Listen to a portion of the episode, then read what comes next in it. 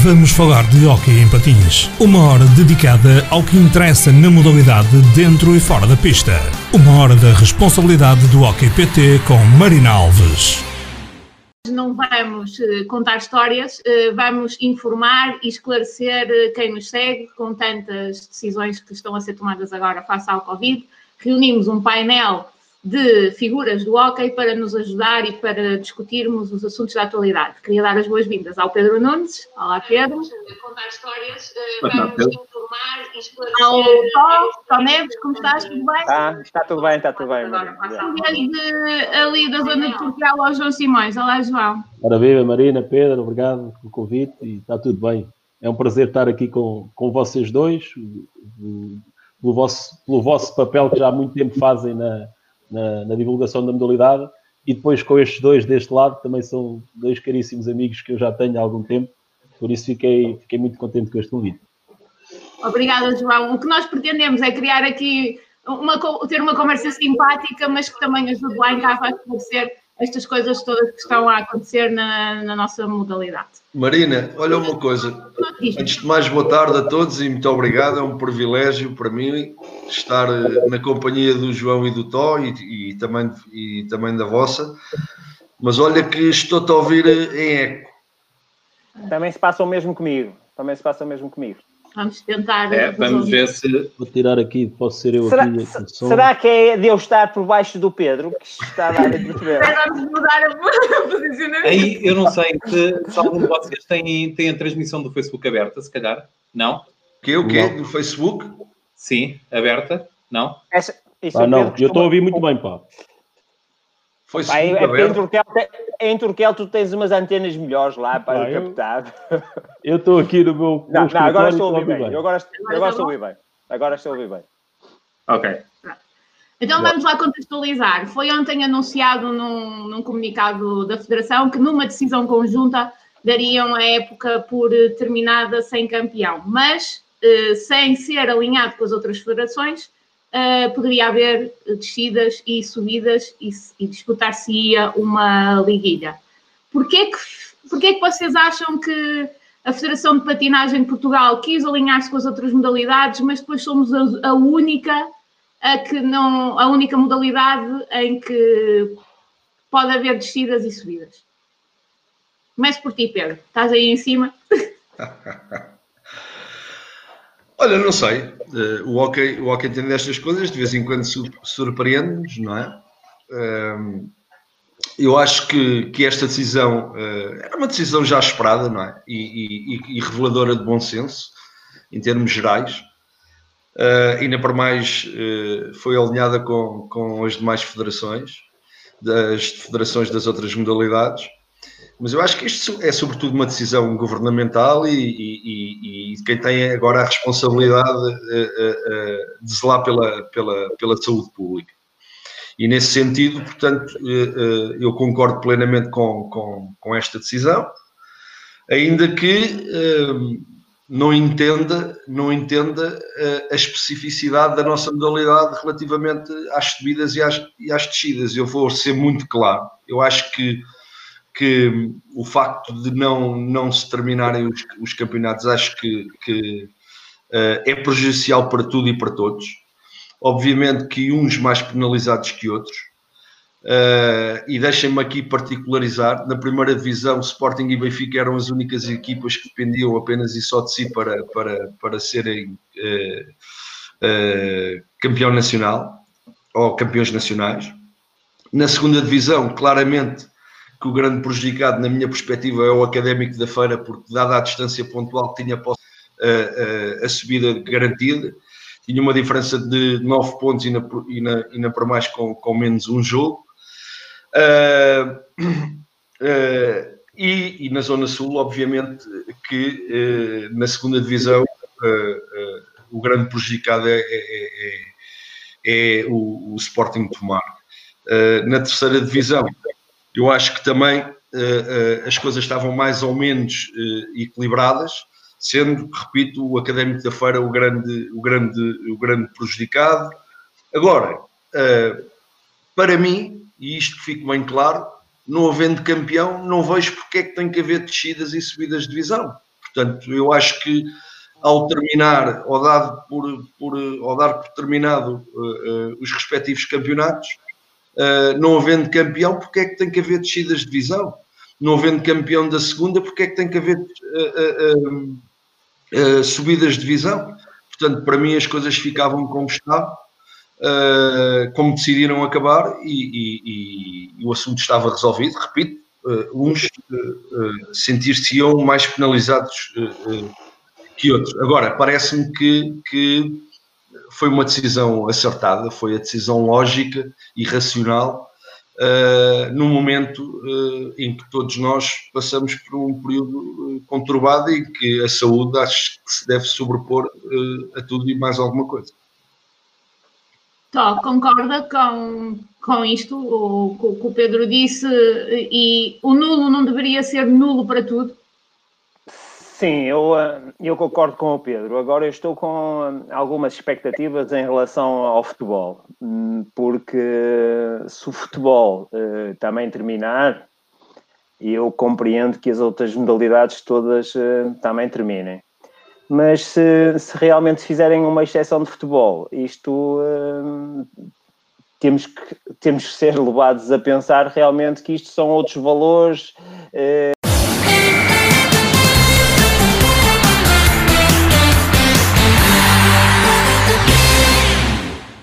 Para o Pedro ficar ali mais ao lado do Tó. E, João, voltamos a ti, falavas-nos de não estás de acordo uh, com isto das subidas e descidas. Sim, eu acho que em relação à, à tomada de decisão de acabar, só para, para esclarecermos bem, era inevitável, boa decisão, bom acompanhamento da Federação através, uh, através das reuniões que teve. Até, até atrevo-me a dizer que, que pela primeira vez senti uma abertura muito grande para que as decisões fossem tomadas com, com alguma, com alguma uh, ou seja, retratando as opiniões de, das pessoas que estão envolvidas e que estão dentro do processo. Depois, no que diz respeito agora a esta parte da liguilha, uh, eu, estava, eu estava a falar de, das injustiças que, que, vão ser inevitáveis. Não há uma única, não há uma, uma, uma decisão milagrosa que vá conseguir trazer verdade esportiva a partir deste momento. E, e eu acabo por estar uh, um bocado na expectativa de perceber qual é que vai ser o formato dessa liguilha, qual é que é, qual é, que é uh, uh, o modelo competitivo, que equipas é que vão estar selecionadas para essa liguilha, e eu atrevo-me a dizer, só para nós refletirmos, que, e, e eu penso que antes, de, antes de, de, ter sido interrompido, eu penso que já tinha frisado a questão de claramente a física estar descida, claramente o tomar estar subido, e claramente o Maranhense ou o Famalicense, mas o Maranhense com mais, com mais possibilidade porque ia na frente, um destes dois claramente estarem subidas. Assumindo isso, em termos. E eles conquistaram isso dentro da pista, é, é, um facto, mas a verdade é que o campeonato não, não terminou. E agora este formato da liguilha, quando nós pudermos pôr a hipótese, por exemplo, de irem, eh, e estou a divagar porque não sei qual é o formato, né? mas vamos falar, imaginem a questão de irem as três equipas que estavam neste momento uh, à liguilha, irem as três equipas que estavam neste momento na zona de descida. Nós, olhando, se fizermos isso, podemos, por exemplo, pegar no Juventude Viana, que teve 18 jornadas, na minha, penso eu, uh, na zona de descida, e uma jornada antes acabou por, por sair da zona de, de descida, neste caso. Uh, acho tremendamente injusto. Ou seja, o que eu quero dizer é que a partir de agora, todas as decisões que forem tomadas vão ser sempre muito complexas. Por isso é que eu acho que para clarificar e, e, e para resolver esta situação de uma forma simples, o campeonato tem que ser anulado não há campeão e não há classificação. É como se o 19-20 não tivesse existido. Acho que era a única forma de, em termos desportivos, uh, sabendo que era extremamente injusto para estas equipas, uh, mas acho que, na minha opinião, era a única forma. Uh, Pedro, pergunto a ti, já vais perceber o intuito da minha pergunta, que é, acaba por ser um bocadinho incoerente que por um ponto, eventualmente o Passo Arques vá, vá ali a uma, a uma liguilha por estar numa posição de descida, mas que por três o Benfica não seja declarado campeão. Não, é, é, eu acho que já, já, já dissemos quase tudo em relação a isto. Quer dizer, isto não é justo, uh, não se consegue ser justo para todos e muito provavelmente alguém se sente mais injustiçado que, que, que. Uh, nós estamos a olhar para a primeira e para a segunda, mas o mesmo se passa na, na terceira divisão. Quer dizer, eu há bocadinho referi o caso do Académico da Feira, que tem 44 pontos e menos um jogo, e o segundo classificado tem 35, que é uma milhada. Portanto, quer dizer, também estava praticamente uh, garantida a subida. Portanto, uh, eu acho que isto é uma situação pá, atípica, não é? E que acho que, uh, uh, dando o campeonato por terminado, eu acho que as coisas ficavam exatamente como está, com prejuízo para uns, é evidente. Uh, há bocadinho eu vi aqui alguns comentários que diziam se era justa física ficar na primeira divisão e, e ao invés do Marinhense e do Tomar, já está como garantida a subida do Marinhense, que ainda não, não, não estava, mas pá, se calhar não, não é justo. Mas, e, e é justo o Benfica não ser campeão não, não, não ser campeão nacional, quer dizer, se calhar também não. não. Portanto, acho que uh, nós não, não devíamos, uh, eu não sei se isto vai, vai acontecer com outras, com outras modalidades, com outras federações, uh, mas em relação ao hockey, nós que somos muito dados a, a, liguilhas, não é? Que é um nome até que eu gosto muito, não é? Porque acho que é uma coisa, é, é de fino recorte literário, liguilha, portanto, No, no, comunicado referem-se a provas de apuramento. Uh, algumas equipas podem, podem retirar alguns dividendos desportivos, não é? Mas eu pergunto, e as questões financeiras dessa, dessa liguilha? a inscrição de jogadores para essa liguilha, não é? por exemplo, já ouvi dizer que vai haver um jogo entre o Parede e o Famalicense para decidir quem vai à liguilha. Está bem, vão, vão antecipar o início da época, não é? Essas duas equipas, mas uma delas depois vai estar um mês e meio à espera que o campeonato, até o campeonato começar, não é? Portanto, tudo muito confuso, tudo, tudo acho que uh, uh, e eu não quero estar a ser injusto, porque não estou na posse de todos os dados, mas parece-me que uh, uh, esta liguilha, o grande beneficiado desta liguilha, se é que alguns clubes podem retirar dividendos desportivos, eu acho que o grande beneficiado desta liguilha é a própria federação, não é? Com a taxa de organização de jogos, de inscrição e tal, e de arbitragens, eu acho que a federação é capaz de ser, aliás, uh, deixa-me deixa fazer aqui um pouco de um rewind, quer dizer, eu cheguei a ouvir falar de alargamento de alargamento de equipas no, no, nos diferentes campeonatos. Quer dizer, ou seja, no, num período de, de, pandemia, pandemia financeira também, com que os clubes se debatem, uh, ainda, ainda o risco de terem de disputar mais seis jogos uh, uh, nos respectivos campeonatos. Se houvesse esse, esse alargamento, o que, o que eu achava de todo, de todo uh, mau para, para, para, para alguns clubes do ponto de vista, se não para todos, do ponto de vista financeiro. Portanto, eu acho que isso até teve em cima da mesa, acho que alguns clubes, segundo, segundo a informação que disponho, se insurgiram contra, contra esse facto do, do, do alargamento. Portanto, eu acho que uh, mandava bom senso que não havendo campeão, também não há descidas de divisão, não havendo campeão na primeira, na segunda e na terceira, as coisas deveriam uh, ficar como está, como estão, perdão, uh, sabendo nós de antemão que uh, se cometeriam algumas injustiças, mas eu acho que a injustiça é transversal a todos. Top, partilha da mesma opinião. Como é que se prepara uma equipa assim? Prepara-se uma equipa para a primeira ou para a segunda, no caso das liguilhas? Pois, esse, esse depois ia ser um dos grandes problemas. Eh, e eh, vamos, vamos eh, imaginar cenários.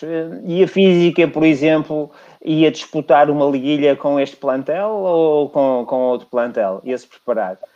O próprio, o próprio Turmar, se fosse a liguilha, também ia com este plantel ou ainda ia se reforçar mais? Quer dizer, acabava por, por, este, por esta situação não não trazer eh, verdade esportiva. E depois, depois há mais alguns problemas eh, em relação a isto.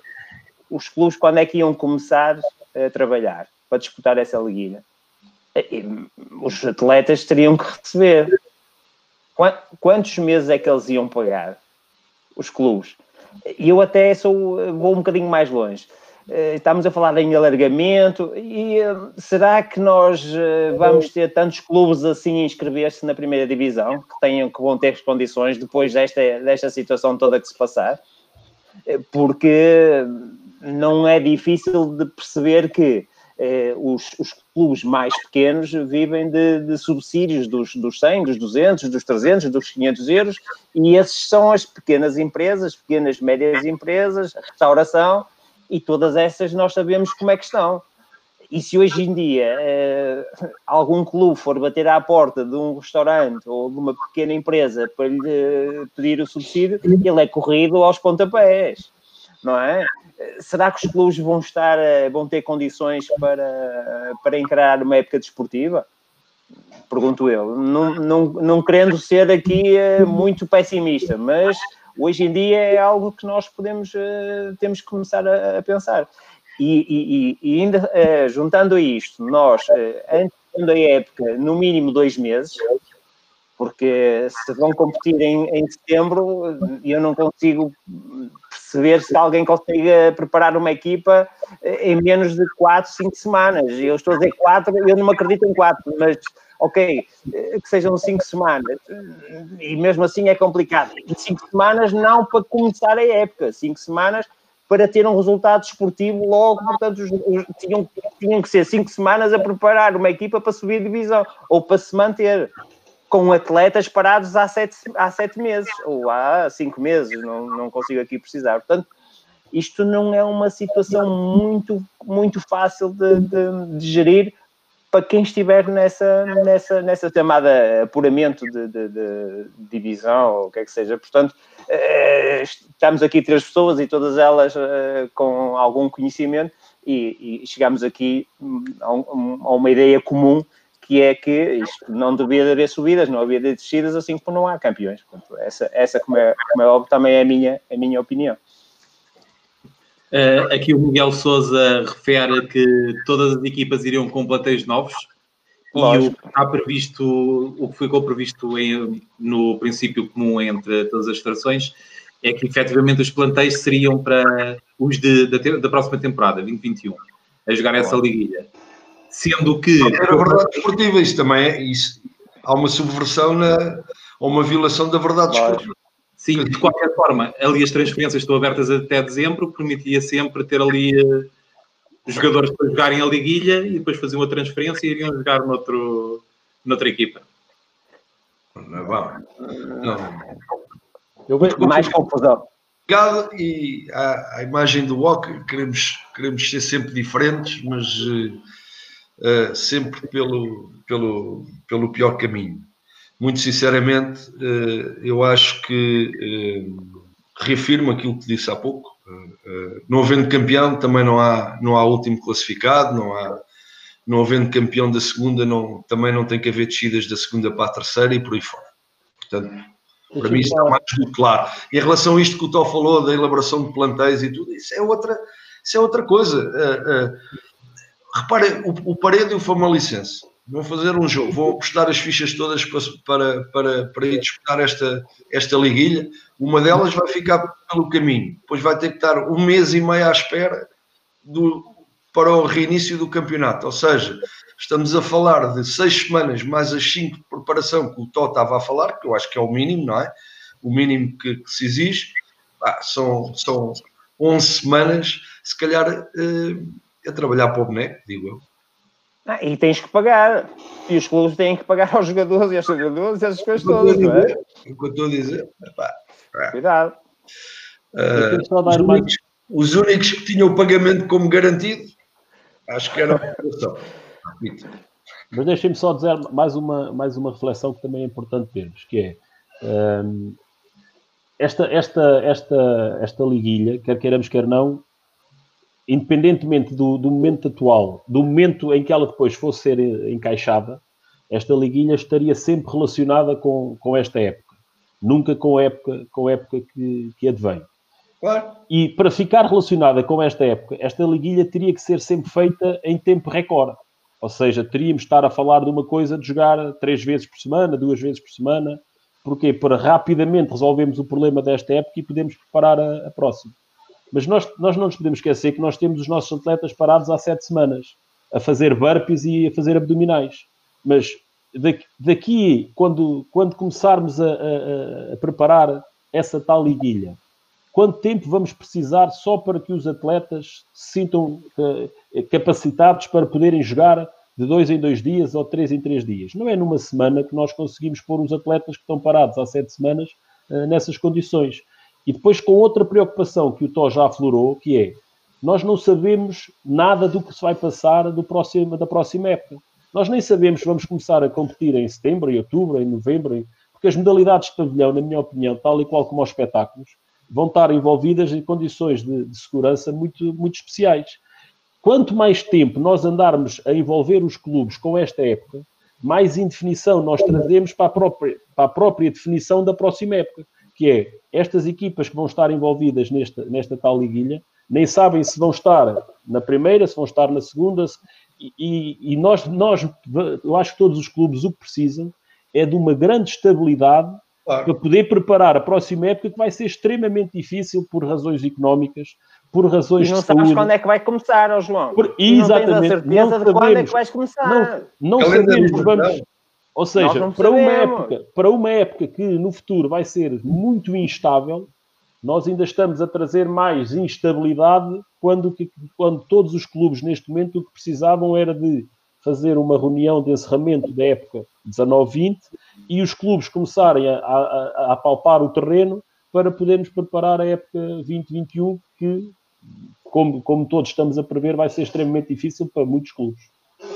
E é, oh João, e, e, e, quer dizer, e as pessoas querem saber, os, os, os, os diretores e os treinadores querem saber o, o, em que divisão é que vão, é que vão competir. Claro. Eu se, vou, eu se tenho um plantel, eh, se vou construir um plantel para a segunda divisão, eh, o, o, meu recrutamento tem que ir para um lado. Se for para a primeira divisão, tem que ir para o outro.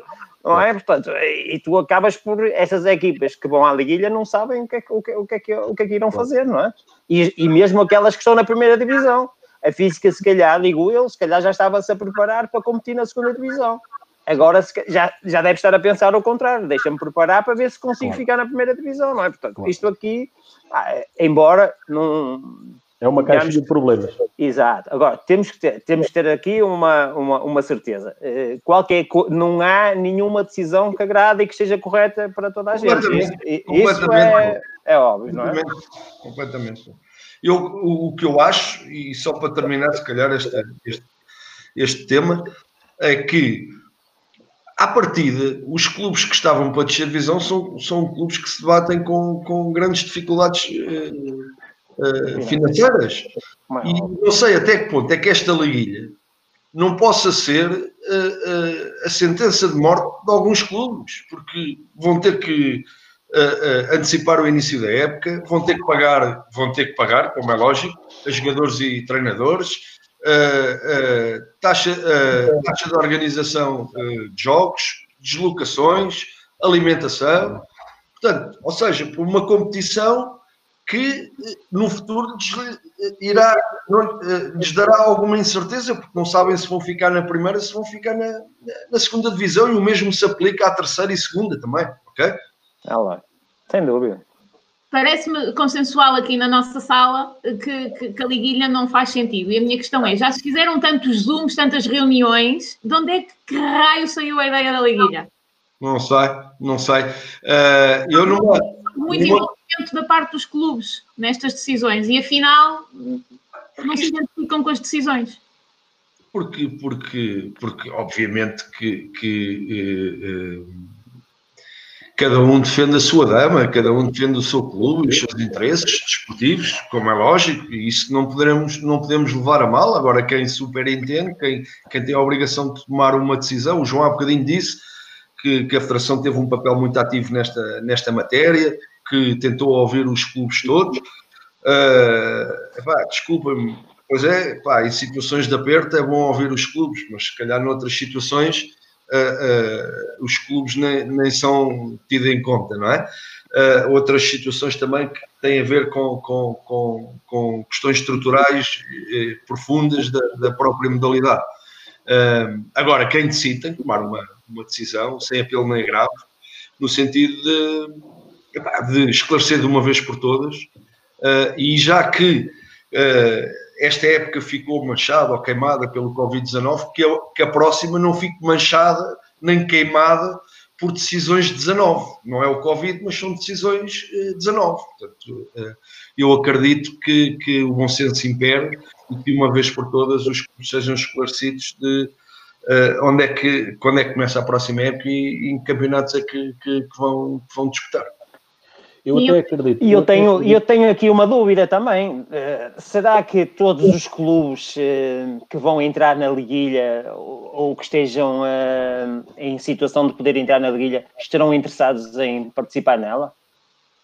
Não sei, eu não estou dentro, estou fora da atualidade. Agora eu estou, estou, eu estou aqui a ler, estou aqui a ler uh, uh, um post do, do, do, Miguel Fernandes. Olá, Miguel, um abraço para ti. Uh, as liguilhas não saíram das reuniões dos entre clubes, nem da vontade dos clubes. O Miguel é presidente do Valência. Está meio respondido. Intuio que ele participou numa reunião. Obrigado, Miguel, pela resposta. Eu, eu, até acho, eu, acho, eu até acho que esta, que esta questão do, da liguilha, uh, numa fase inicial, uh, o raciocínio que eu tive, o raciocínio que eu tive convosco no que diz respeito à, à, à situação de, das equipas que claramente estavam subidas e à equipa no caso da, da física, porque à exceção da física, é verdade que estão três equipas mais, mais em baixo, mas as equipas têm 20, 22, o Troquel tinha 25 e matematicamente não estávamos salvos. O, o Braga tinha 28 e matematicamente não estávamos salvos. Ou seja, nós tivemos aqui, desculpa João, tínhamos aqui uma questão que era o Troquel ainda jogava com o Braga e com os quatro primeiros que referiste há pouco. Sim. Se não fazia sentido ir à liguilha também por aí. Pronto, mas é essa questão agora, reparem. O Troquel vai, vamos imaginar, vamos pôr, eh, até podíamos pôr o Braga com, com, com 28. Uh, eu, o raciocínio que eu, que eu fiz convosco foi um raciocínio muito, muito honesto, no sentido de dizer que, na minha opinião, embora matematicamente as coisas não tivessem resolvidas, na minha opinião, a física estava descido, o Tomar estaria subido, o, o, o Marinhense praticamente subido, com o Famalicense na, na luta, ou seja, estas três equipas teriam todas as condições para, ou o Parede, estou-me a esquecer do Parede, porque o Parede na Zona Sul está mais distanciado do, do que o Famalicense na Zona Norte mas todas estas equipas teriam claramente possibilidade de estar na primeira divisão. Sou extremamente honesto quando digo que acho que o Turquel com 25 pontos dificilmente, dificilmente estaria na, na segunda divisão e correria o risco de descer. Embora matematicamente não tivéssemos garantido, porque a verdade é que também tínhamos jogos difíceis, mas também podíamos ganhar mais um jogo e 28 pontos matematicamente estaríamos uh, resolvidos, penso eu. Uh, mas também digo, da mesma forma que disse com, com, com, honestidade que a física está, estava descida, eu acho que o Turquel nunca, nunca, estaria, nunca teria em risco de descer, na minha opinião. Mas a verdade é que matematicamente e objetivamente uh, podia, podia acontecer. Oh, então, deixa-me só, deixa só concluir, Pedro. O que eu queria dizer é muito simples. Eu acho que estas, estas ilações que eu estou a tirar, uh, a Federação também atirou. E, e, e todos nós que andamos no hockey sabemos isso e eu acho que o princípio da liguilha até é, um, é, um, é honesto. O princípio da liguilha é tentar dar alguma verdade esportiva a esta, a esta situação. Mas o problema é que, a partir de essa, essa, essa possível liguilha, vai ser um, um molde de problemas tão grande, tão grande, tão grande, tão grande, que nunca mais vai trazer verdade esportiva à decisão nenhuma. Por isso é que eu acho que dou a quem doer a, verdade mais fácil e aquela que era mais transparente e que toda a gente teria que, que assumir como, olha, foi algo que aconteceu, que não foi culpa de ninguém, mas era a anulação do campeonato. É, é só por isso. Porque eu até acho que o princípio podia ser uh, de, de, bom senso, tentar resolver aqui, pá, mas vamos entrar num, num, num rol de, de compadrios, de, de porque é que vai aquele, porque é que não vai aquele. Só, acho que só, só temos todos a perder, é a minha opinião. Só, só referir que estes cenários que nós estamos a falar aqui de eventuais liguilhas ainda só são cenários, que ainda não, não há decisões. Sim, sim, sim, A questão das descidas agora e, das, e de eventuais uma prova de subida que está prevista para o início da próxima temporada é que levanta essa questão. Pronto, e tinham sido levantados pela Federação e teve em cima da mesa uma liguilha A6, uma liguilha A8. Ainda não se sabe muito bem os contornos dessa, dessa potencial liguilha. Não se sabe equipas das descidas estarão envolvidas ou se há descidas diretas até. Oh, eh, repara uma coisa, oh, João, tu entraste aí por, por, caminhos e por campos das posições, obviamente, sim, pá, sim. e legitimamente, mas então, oh, oh, lá, oh, João, Uh, a física já estava descida, okay? vai-se fazer a liguilha para se dar um bocadinho mais de verdade esportiva. Agora então eu pergunto, e a atribuição do título nacional? Sim. O Porto estava muito distanciado, mas ainda podia ser. A Oliveirense, igualmente. Aquilo que eu disse há é que o Benfica e Sporting é que dependiam de, de, si próprios. Ah, portanto, quer dizer, pá, é aquilo que eu digo. Isto, isto não é justo, não é justo. Mas manda o bom senso, manda o bom senso que, que esta decisão tivesse que ser uh, tomada e eu quase que acredito que isto não foi uma decisão das federações, isto foi uma, uma decisão emanada da Direção-Geral de Saúde e, e, e, e, do Estado. E, portanto, nós só temos é que uh, aceitar isto. Agora, se há alguma mente iluminada que pensa de maneira contrária, se há clubes que estão a fazer uh, uh, alguma pressão no sentido de se fazer esta liguilha, isso já são outras coisas que, que, a nossa modalidade é fértil. Agora há que ter pulso firme e dizer: ah, não há campeão, não há descidas, não há subidas. Eu ouviu-se falar em tanta coisa, tanta coisa, e para não, para não me acharem tendencioso, eu, cheguei, eu cheguei a ouvir uh, representantes de um, de um, de um ex-clube está aqui dentro do, do, do, do meu coração em falar-se que. Uh, deveria ser a classificação ao final da primeira volta. Ou seja, pá, estamos só a olhar para os nossos interesses. Neste momento, aquilo que interessa é, primeiro, a saúde, a saúde pública, a saúde de todos os intervenientes no, no, no, no, no processo desportivo, neste caso concreto do Hockey Patins, pá, e, e, acima de tudo, uma defesa futura da, da sanidade uh, financeira ou, de, ou, ou, da, da, vida financeira de alguns clubes no futuro. Claro. É isso, é, e é isso que os responsáveis máximos da modalidade têm que garantir. Obviamente, podem dizer assim, ah, mas eu estava a contar subir divisão, eu apostei para subir divisão.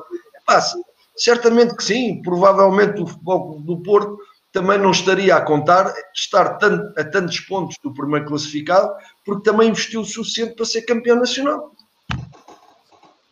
Uh, só aproveitar, nós dissemos que este espaço também ia servir para esclarecer aqui duas, vou aproveitar para esclarecer duas questões.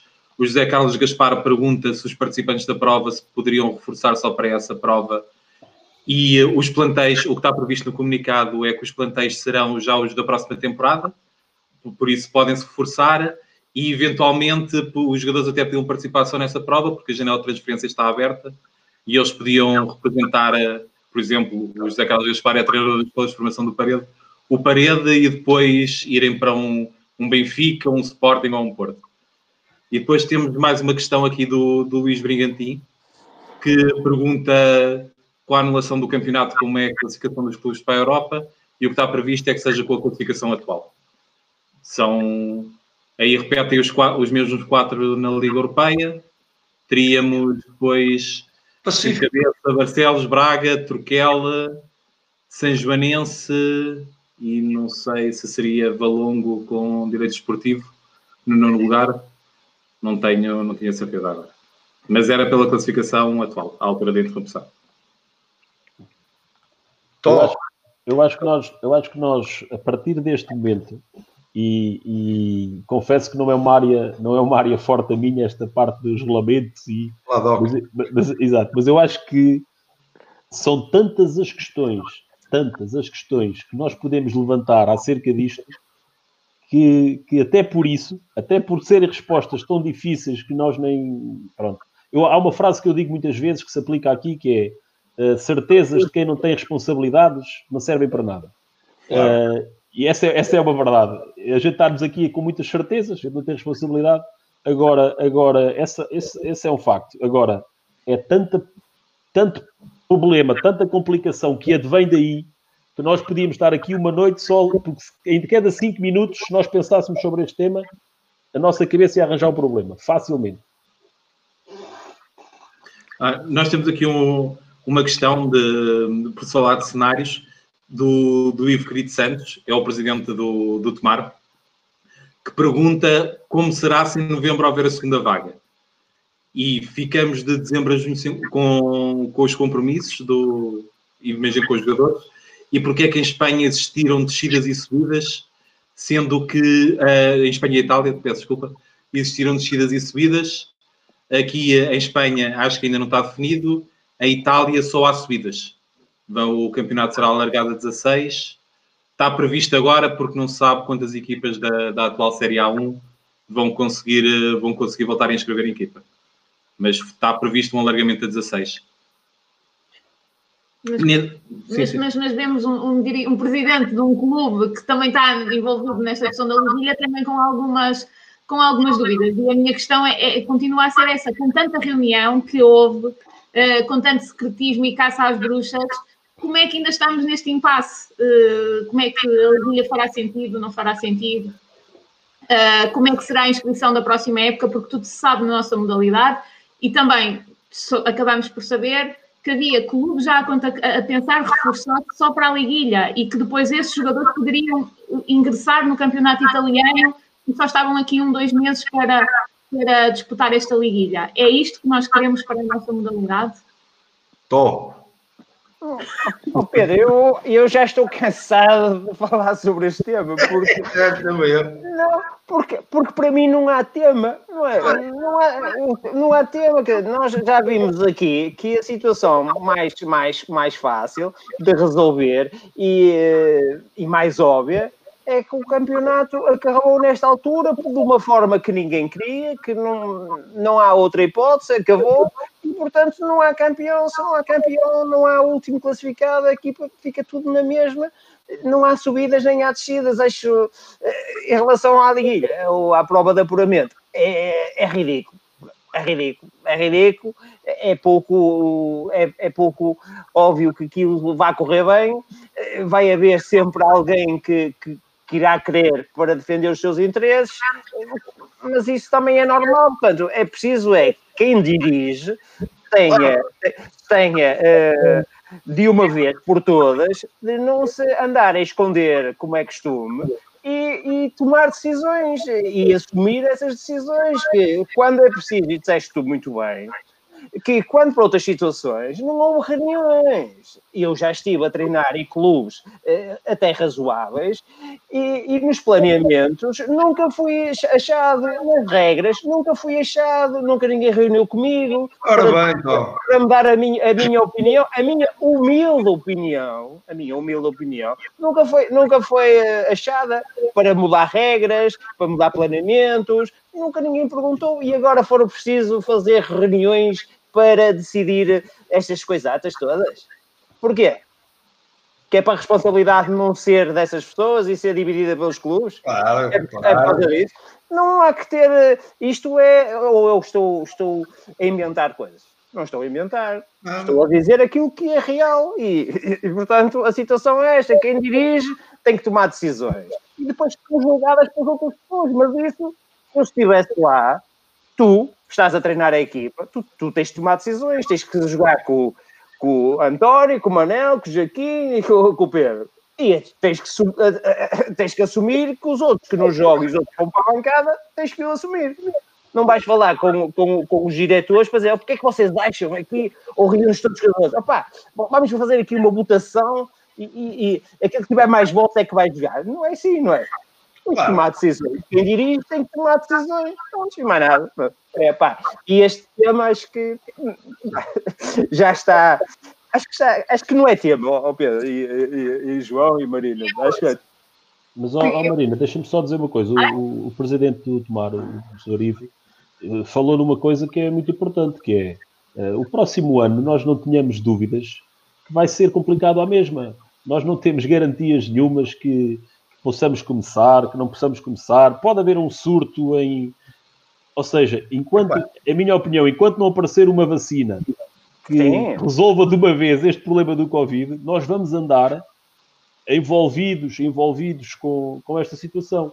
Agora, eu não queria, eu não queria estar na pele das equipas que vão ser injustiçadas. Felizmente, felizmente, aquilo que eu posso fazer, ou seja, é solidarizar-me a, a, esse, a, essas, a, essas, equipas. O caso do Tomar para mim é gritante. nós jogámos com o Tomar, eu acabei por dizer isso há pouco, o Tomar é claramente uma equipa que merecia e merece estar na primeira divisão. Não tenho dúvidas nenhumas de assumir publicamente. publicamente oh, João, mas, mas tu, desculpa lá, mas tu perguntas-me a mim ao Pedro e 99,9999 das, das, das, das pessoas que estão no hockey, todos nós concordamos com isso.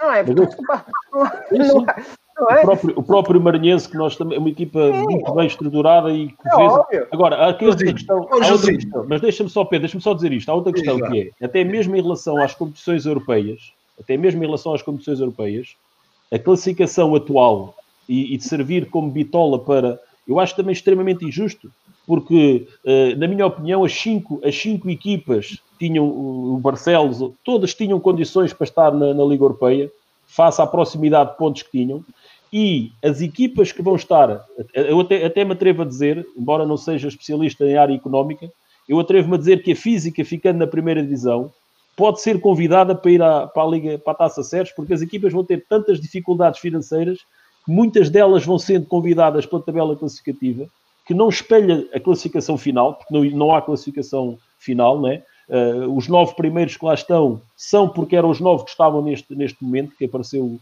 o, o vírus, mas, mas eu atrevo-me a dizer que as condições e as dificuldades vão ser tantas que já este ano houve equipas que, que recusaram e para o ano vai existir eh, muitas equipas que vão recusar. Eu só, eu só, peço desculpa, eu só queria retificar há pouco referi na, no apuramento das equipas para as competições europeias que o não seria o Valongo, mas é o Ribadavia. O que não está Olha, uh, o presidente do Tomar, boa, tarde também para ele, um abraço, uh, com todo o respeito. Uh, a pergunta que me fez a mim, estou aqui, eh, eu é que lhe devia fazer essa pergunta, porque ele é que participou nas reuniões todas. E, portanto, ele, melhor do que ninguém, nos poderia ajudar aquilo que, que foi abordado nessas reuniões e as decisões que foram tomadas pelos clubes. Ah, eu emiti a minha opinião, juntamente com o Tó e com o João, porque aqui estamos, assumo claramente, porque eu só tenho, só tenho, só tenho uma opinião. Eu não mudo de opinião em função, em função uh, dos clubes que, ou que representei, ou dos clubes que, que, estão, que estão no meu coração, que toda a gente sabe quais são. Portanto, isto é uma, uma visão apenas e só de um, de, um, de um agente da modalidade que está por fora, e como o João há bocadinho disse muito bem, é nós por fora uh, podemos aqui uh, emitir a opinião que, que, queremos, mas quem, quem, quem sofre na pele é aqueles que em algum momento se possam sentir uh, prejudicados.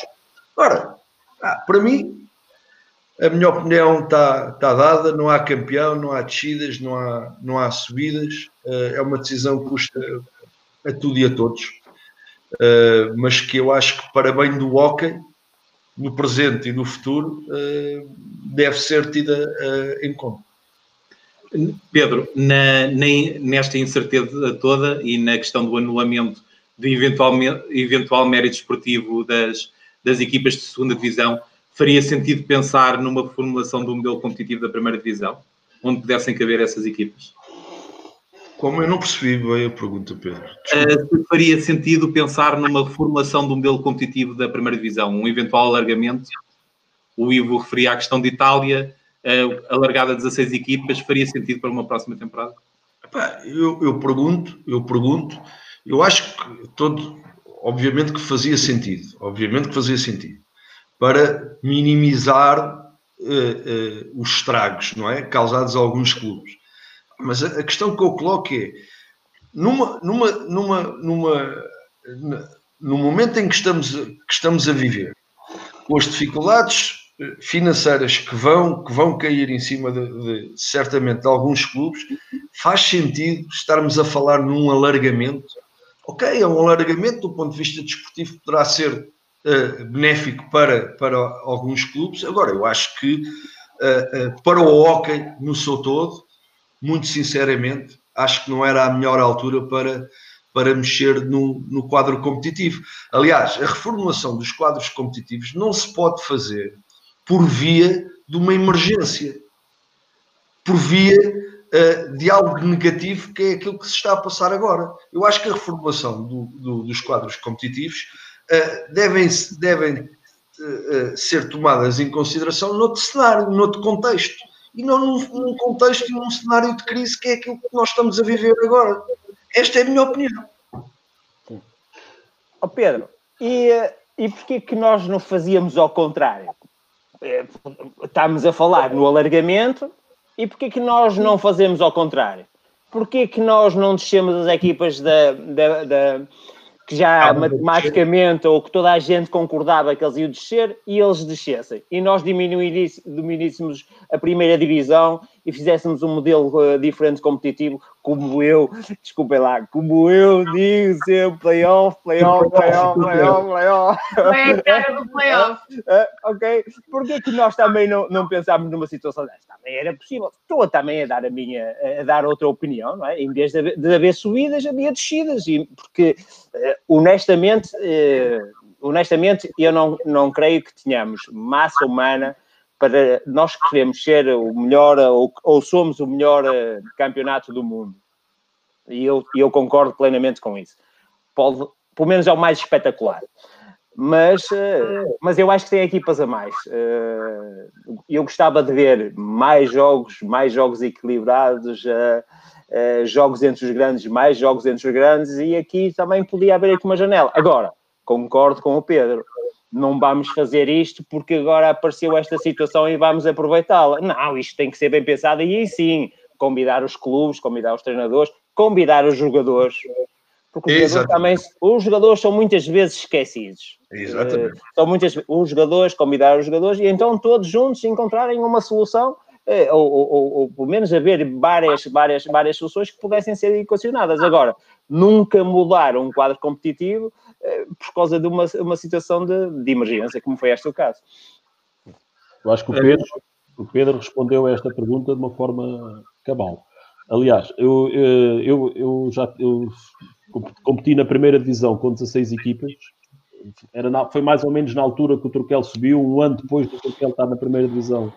Uh, estávamos com o campeonato a 16 e passou para 14. Uh, e o que eu acho é que o campeonato a 16 podia ser competitivo, claro que podia, e era, e se, se nós pegássemos no Tomar, ou no Maranhense, ou no Famalicense, o campeonato ia ser competitivo, mas nós temos que pensar é que o hockey não pode ser só primeira divisão. E quanto mais, quanto mais equipas nós tivermos na primeira divisão, mais, mais o nível da segunda uh, baixa. E quanto mais equipas nós tivermos na, na, segunda, mais o nível da terceira baixa. E o que nós, é temos, quando nós olhamos para as divisões, não podemos olhar só para uma, temos que olhar para, para as três e escolher o um modelo competitivo que mais se ajusta às três. E Como nós queremos que os jovens, que os jovens tenham um espaço para crescer, não é, João? Exatamente, e precisamos de modelos, e precisamos de uma segunda divisão forte para, para, para dar possibilidade a isso. E, e, Completamente. E, a resposta do Pedro é, é, é cabal quando ele diz que se fosse uma decisão ponderada, se a modalidade precisasse neste momento de um alargamento, até se poderia aceitar aqui esta oportunidade, esta janela para, mas não, não é o caso e, e, e as dificuldades económicas vão ser tantas que nós podemos mesmo correr o risco, e não tenho dúvidas que vai acontecer, transversal a todas as modalidades, transversal a todas as modalidades, muitos clubes, da mesma forma que algumas empresas terminaram, terminaram e não, não abrem mais, num futuro próximo vai haver muitos clubes que, que, que, não, vão, que não vão conseguir trabalhar. E estarmos, a, estarmos a, no vazio, mexer num campeonato sem saber ao concreto quantas equipas poderemos contar para a próxima época, acho, acho uma, uma decisão extremamente errada. Oh, João, o João é do futebol, ajude-me lá. Eu acho que a Federação Portuguesa de Futebol também é do, também é do futebol. É. Começou pela terceira divisão, que agora. Se soubesse, ainda lá estava. Se ele soubesse, ainda lá estava. Ora, agora é que falaste tudo. Agora é que falaste tudo a Federação de Futebol não começou por reorganizar, aproveitou este, este, esta crise para reorganizar a terceira divisão, que tem outro nome. Agora Campeonato de Futebol. Eu estou, eu estou um bocado, eu falo, eu sou, falo que eu tenho, muito, tenho amigos ligados ao futebol, partilhamos famílias, jantares. É essa intenção, mas não. Mas não, não, estou muito dentro disso, mas eu, eu, eu, eu acho que, que, que no futebol eles estão com um problema relacionado com, com o CNS que as equipas, deveria ser um campeonato amador, as equipas têm que ser praticamente todas, todas profissionais e não há e não há estrutura financeira para aguentar, para aguentar isso. Aliás, a tomada de decisão do, do Campeonato Nacional de Séniores ter sido tão cedo tomada no sentido de acabar, aquilo que, que, os meus amigos me dizem é que está relacionado com a pressão dos clubes que não têm condições de manter mais um mês com os ordenados com os atletas, então a pressão foi tanta no sentido de ter que acabar, terem que acabar com, a, com o campeonato. Agora, o que eu ouço dizer é que o CNS só sobe um no meio de 60 ou 70 equipas e que também para eles é uma injustiça tremenda. Mas não sou do futebol, longe disso. Mandava, mandava uns bicos para a frente com a bola. Não, é, é, eu, vou, eu vou só dar aqui uma chega. Nós temos aprendido algumas coisas com as outras modalidades. E neste período de quarentena, ou neste período de confinamento com, devido ao Covid-19, um, percebeu-se claramente que, que, aprendemos alguma coisa com, com, as outras, com as outras federações. Quanto mais não seja, quanto mais não seja em fazer copy-paste, não é? Mas um, era bom, era bom que estes temas pudessem ser discutidos uh, uh, num espaço mais abrangente e, como disse há bocadinho o Tó, pá, uh, não nos ouvirem ou não ouvirem só os clubes, os treinadores e os jogadores, como o Tó disse muito bem, só em situações de, de aflição, em situações de, de aperto, porque, como o Tó referiu e muito bem, pá, se não somos ouvidos noutras coisas, agora que isto está apertado, é que queremos uma decisão uh, quase consensual, quando sabemos que essa decisão nunca poderá uh, ser consensual. Eh, esta situação do o Covid veio resolver alguns problemas, ou por exemplo, clubes que vão passar pela, pelas pingas da chuva, treinadores que se calhar iriam ser mandados embora e que, como agora não há resultados, acabam por não ser para algumas pessoas o Covid foi bom, foi uma coisa boa. Epá, essa. Gri, gri, gri. Não, essa é que eu, é acho, eu, não, eu acho que não foi bom para ninguém. Não, não, vamos ter, não vamos ter ilusões. Acho que não, não foi bom para ninguém esta situação. Nem, nem podemos sequer pensar numa, numa situação dessas. Acho que é, é claro, acho que isso é claro mas num campeonato normal já teria havido mais movimentações. Não, os, não os, os, os, treinadores estão sempre sujeitos a, a resultados e, a, e, e, nós temos um, um, um os treinadores, não sei se o, se o, Pedro e se o João concordam comigo, mas, mas eu penso que devem concordar. Eh, nós temos um problema que o nosso, o nosso trabalho é sempre avaliado só por um barómetro, que é as vitórias e os pontos. Eh, se nós estamos a trabalhar bem ou mal, eh, nós temos alguém na nossa estrutura eh, capaz de avaliar o nosso trabalho. Tinhas Pedro, tu tens João, tu tens alguém. Quer dizer, nós somos avaliados pelos resultados e quando os resultados não, não aparecem, independentemente de onde nós estivermos a trabalhar, há substituição. Portanto, mas isso hum, não é normal. E também é normal que se o campeonato chegasse mais à frente e, e, e, os, e os, clubes ou os, os, treinadores não correspondessem àquilo que os clubes estavam uh, a pensar deles, é com certeza que ia haver entradas e saídas, mas isso é o com Covid ou sem Covid, as coisas é, é assim mesmo, não é? Eu acho que o COVID, o COVID só pode ter sido bom é para quem vai agora vender as, vender as máscaras, porque de resto não há de ser bom para, mesmo, para ninguém. Só mesmo para esse pessoal que vai vender as máscaras. João, por, ser, por seres aqui o, o treinador no, no ativo, espero que em breve estejam, estejam os três. Não respondi é, essa pergunta que fizeste. Eu, eu achei-te caladinho. Mas Cris, tu querias passar nos pingos da chuva nesta. Deixa eu falar. Vamos lá, Pedro. Eu, eu... Epá, eu. Pronto Pá, se calhar também um bocado na brincadeira, pá, eu acho que. Não, temos que brincar, ó Pedro. Okay, o Hockey tem muitos Covids, pá. Tem muitos Covids, pá. Este não será, o 19 não será, não será o último, nem, nem, nem será o pior, se calhar. Uh, olha, se, se, isto fique bem claro, porque isto é dito cá de dentro, ok? Se uh, uh, este maldito vírus fez com que uh, alguns colegas nossos, uh, alguns jogadores, porque os presidentes e os diretores nunca vão à viola, uh, fez com que eles se mantivessem. Eu, sinceramente, fico muito contente porque eu não convivo com o mal dos outros, a não ser quando, quando os defronto. Aí quero-lhes provocar uh, o pior sentimento possível. E, portanto, uh, fico contente que, que, que as coisas fiquem como estão. porque, apesar de não estar no, no ativo, não convivo bem com, com os desaires dos meus, dos, meus, dos meus colegas de profissão.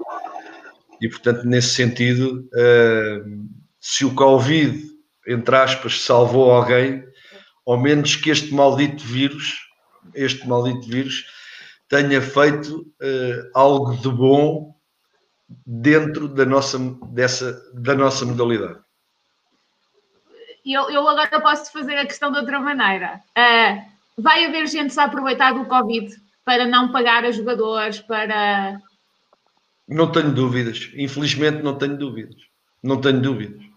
E, e não tenho dúvidas que alguns presidentes de clubes, uh, em determinado momento, não se importavam de ir para a segunda noutro momento já não se importavam de não subir divisão, porque eu acredito que, para além da, eh, de, dos danos que esta pandemia provoca à saúde, também vai provocar à saúde financeira dos clubes.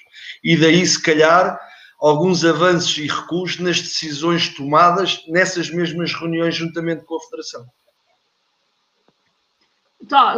Coloco-te a mesma pergunta. Esta situação mostra a vulnerabilidade da, da situação do, do, jogador português na questão dos contratos não serem muito claros, alguns são prestações, são recibos verdes, não são contratos de trabalho. E outros não têm recibos verdes, nem têm contratos de trabalho, mas isso é o, é o hockey, eu não sei as outras modalidades. É, que, que, que, Diz, diz. Ficar à espera da posição da Associação Nacional de Treinadores de Hockey Patins. Não, eu acho que isso, isso uh, acontece, aconteceu no passado e vai acontecer agora e, e vai acontecer no futuro. Portanto, essas coisas de, de saírem jogadores sem receber, uh, treinadores sem receber e as coisas, isso aconteceu e vai, vai acontecer agora e com certeza que no futuro, oxalá que não, mas, mas vai voltar a acontecer. Inclusive, eu tenho lido algumas coisas lá de Itália, o, lá os portugueses em Itália, aquilo também estão lá com problemas, portanto, acho que isso é uma, uma situação eh, quase comum. Em Espanha também, portanto, não há, não, não há nenhum sítio onde, onde não haja dessas situações, com Covid ou sem Covid. Agora, com Covid é mais fácil, como é óbvio, há um, há um motivo mais evidente para isso acontecer. Não é? Olha, pegando aqui na deixa do Tó, realmente eu, eu, eu, eu, por acaso não sabia que a Itália ia alargar o, alargar o número de equipas no campeonato, não sabia. Não, mas, não, mas vão alargar porque estão com medo que haja desistências, Pedro. Ah, era isso que eu ia dizer. Porque estão preocupados com o alargamento, mas não estão preocupados em defender os atletas que de um momento para o outro uh, uh, se viram uh, em incumprimento financeiro por parte dos clubes. Não. É? Ah. Os é clubes, eu, eu, acho que os clubes, eu acho que os clubes vão ter, vão ter. Eu não queria estar na pele de, de presidente de, de, de, clubes nesta fase, porque à exceção do, dos grandes que têm financiamentos diferenciados dos outros, a realidade que nós temos no, não só no hockey, nas, nas modalidades amadoras, é que passa muito por, por, pelas empresas que rodeiam a zona, as receitas da, da bilheteira, o apoio camarário.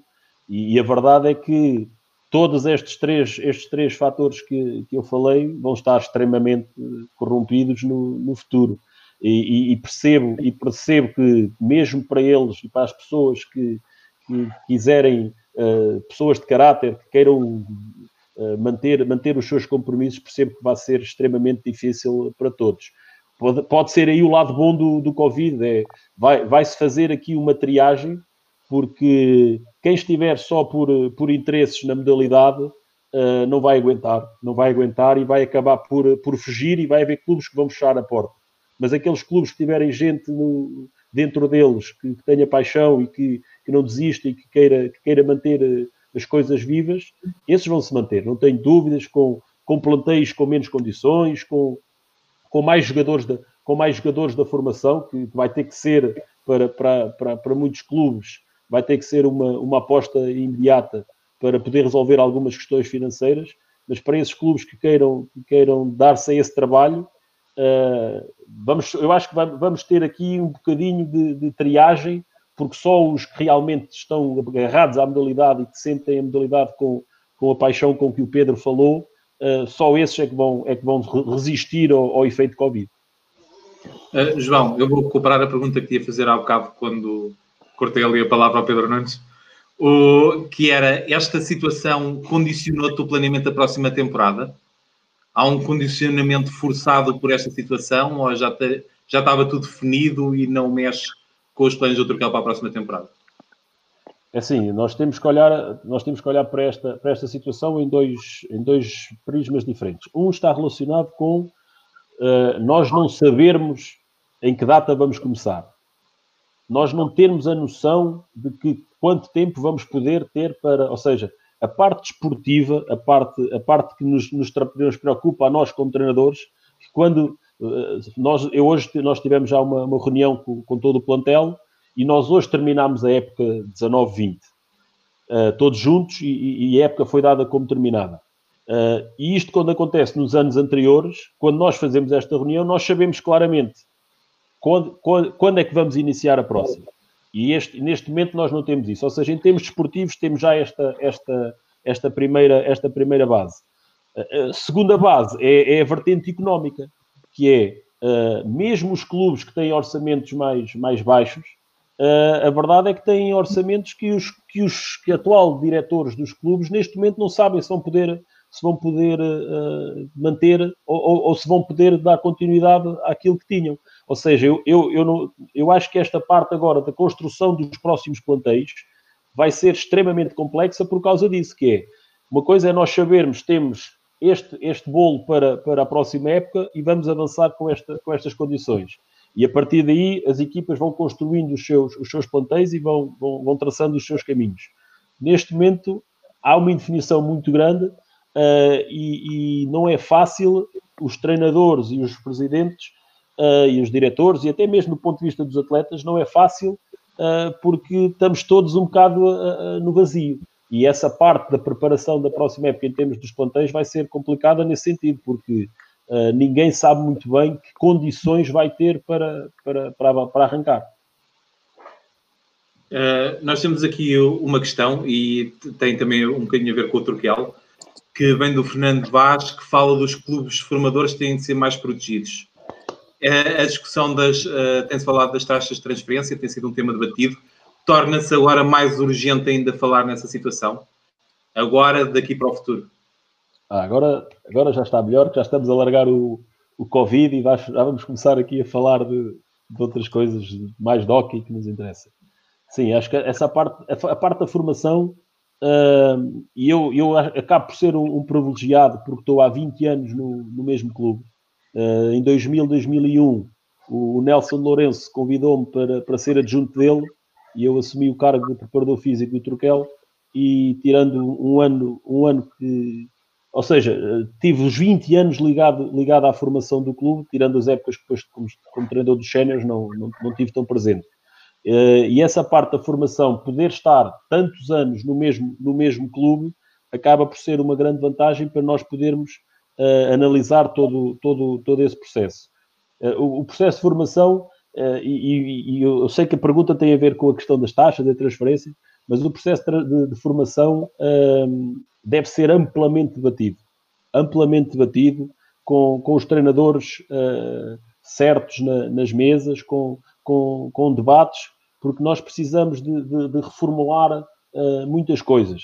Precisamos de reformular a base, a base da, da formação está muito competitiva quando, quando não deveria ser claramente esse objetivo.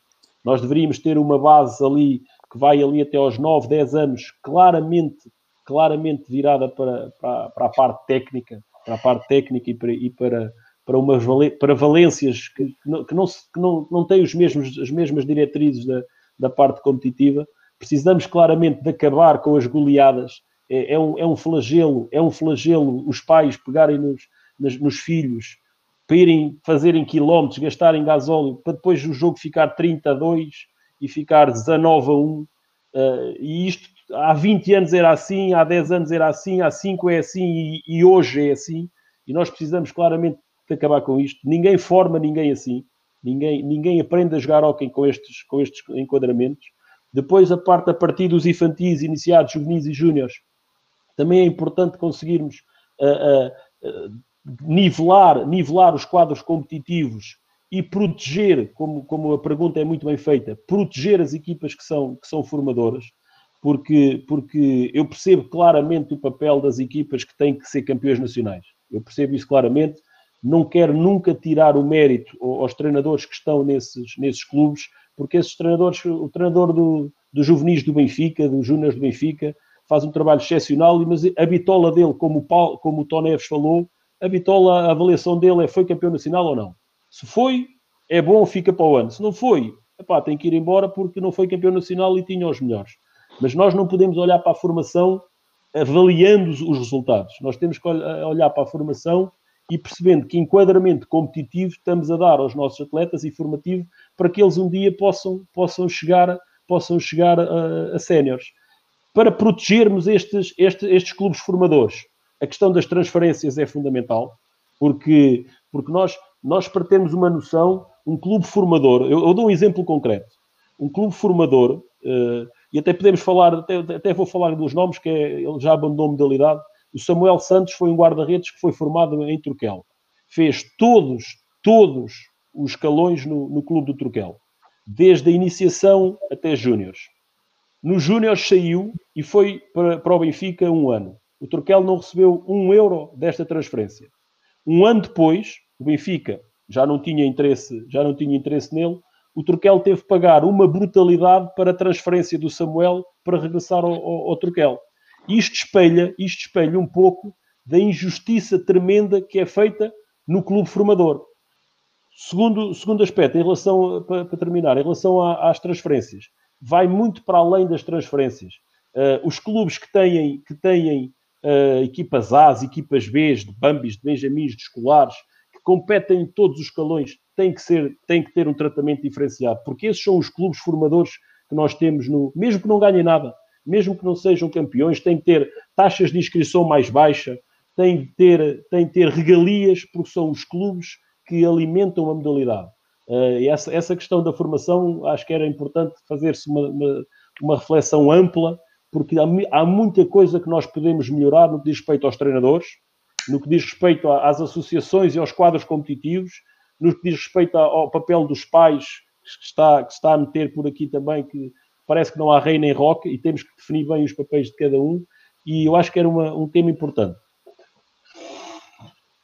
Senhores, um, há pouco falávamos de não se mudar o modelo, não aproveitar este, esta situação de crise para mudar o modelo competitivo, mas podíamos fazer um reset e melhorar outras coisas.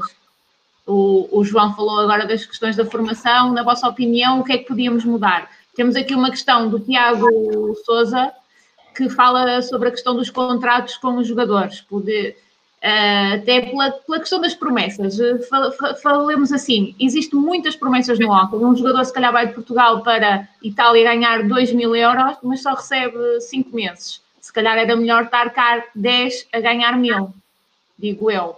Uh, não sei. Mas esta questão de, de começarem a ser as coisas mais claras, mais profissionais dentro do nosso hockey patins? Sim, mas isso, isso faz parte de, da organização de, dos clubes. Os clubes é que têm que dar eh, essa, essa primeira primeiro passo. Eh, porque nesse aspecto os jogadores, eh, todos eles, não, não encontro nenhum jogador que não, não esteja interessado em ter um compromisso escrito. É? Eu, eu tive a minha carreira toda assim só dois compromissos portanto, uh, escritos e não foi por isso, até nem foi por, por, por não estar escrito que deixei de, de receber, mas eu acho que essa, essa, essa questão uh, é pertinente e não vejo, não vejo mal nenhum e era bom que isso, que isso avançasse para a frente, que houvesse agora. Será que o hockey e os clubes estão preparados para, para uma situação dessas? Mas isso é, é transparência nas, na, nos compromissos, no fundo, não é? Sim, e esse compromisso teria, teria um valor, era um valor mínimo ou como seria? Eh, isso seria também nas camadas jovens, porque eu não sei agora que não estou dentro das camadas jovens, mas eh, no meu tempo havia, havia miúdos eh, e, por vistos, clubes grandes também têm compromissos pagos às camadas jovens. Também seria, também seria feito isso? Hum, pergunto, não é? O João falou muito bem, eu concordei com, com tudo o que ele disse, só que eu aqui, e isto ao João, eu estou um bocadinho a fugir fora daquilo que está, que é a minha praia. Mas, mas hum, em tempos, já há um tempo atrás, por exemplo, o Porto eh, formava um jogador e o jogador chegava aos séniores e tinha um valor eh, ainda alto de transferência. O Porto não o queria e o jogador tinha que pagar do bolso dele para ir para, um, para jogar para uma segunda divisão, para uma terceira divisão.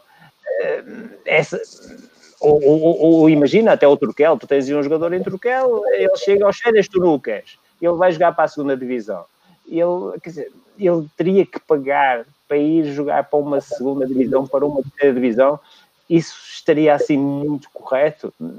Também eh, nessas situações das transferências eh, é algo que é muito complicado de, também acho que é uma situação muito complicada de, de, de agradar a toda a gente. Não, mas, a questão da transferência não é essa. A questão da transferência não. é o valor da transferência vai vai só para a federação. O valor da transferência não, não chega a quem formou o atleta. Eu não sou contra o valor da transferência. Agora, o valor da transferência tem é que, tem é que ser uh, entregue a quem, a quem gastou dinheiro com o atleta.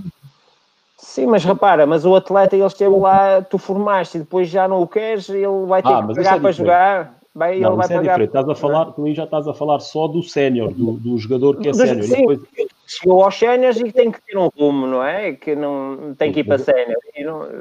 Mas esse valor tu formaste o tinhas que o ir receber, não, não mas é? aí já, espera, então, aí já não estamos a falar em formação, aí já estamos a falar num jogador sénior que, está, que, está, que, já, que já está formado e que Sim. saiu. Uma coisa, essa, essa é, é diferente, é um jogador sério. Mas é, Agora passa, é isso para, passa isso para o iniciado ou para o juvenil. Ah, sim, sim, sim.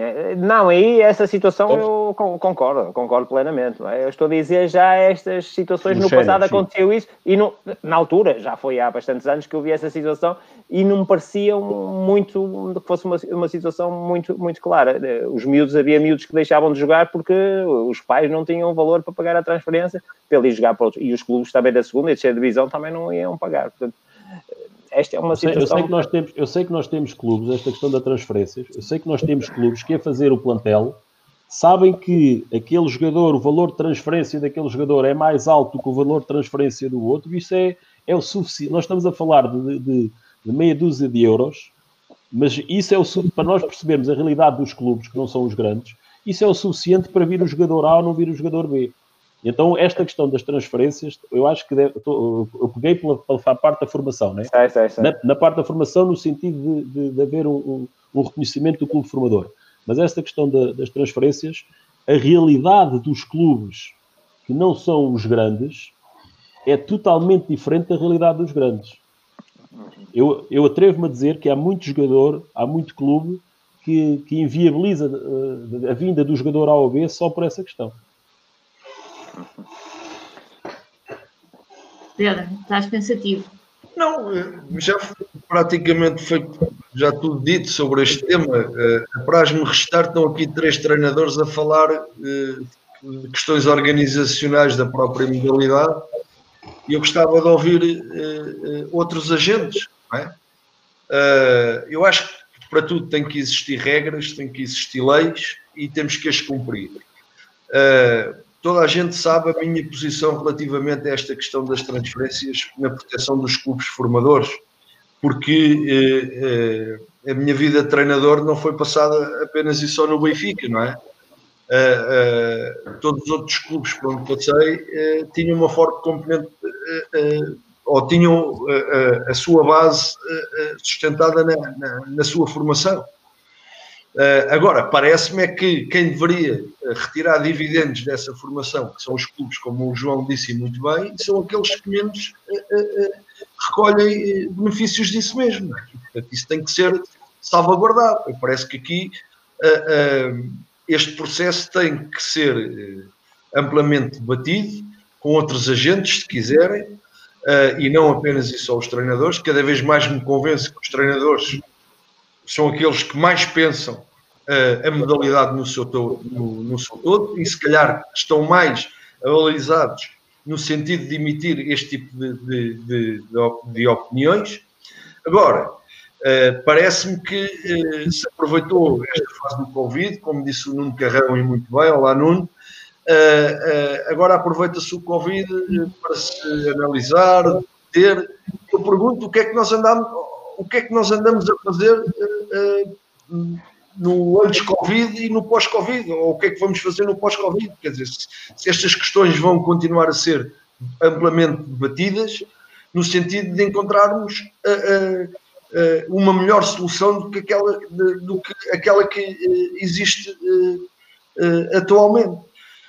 o Tó disse, e com alguma razão, pronto, tu estás 10 anos a formar um jogador e depois não queres e ele é alvo do pagamento de uma transferência se quiser ir jogar para uma segunda ou para uma terceira divisão, mesmo assim. Eu acho que aí tem que imperar o bom senso, quer dizer, o bom senso de quem está a libertar uh, o atleta, como quem está a querer uh, uh, ficar com, com, com, o atleta. Eu acho que isso há, há, há margem para, para, que, para que assim seja, ou, se, ou seja, não, não, não, não nos refugiarmos na lei ou numa lei que se possa criar uh, no futuro para, para tomar decisões que, que uh, não beneficiem o hockey e, neste caso, o atleta. Portanto, uh, eu acho que é um tema muito, muito interessante, mas que eu gostava de ver outras pessoas envolvidas, porque ouço falar muito de formação, mas quase sempre uh, são os treinadores que falam sobre, sobre, sobre essa, essa temática.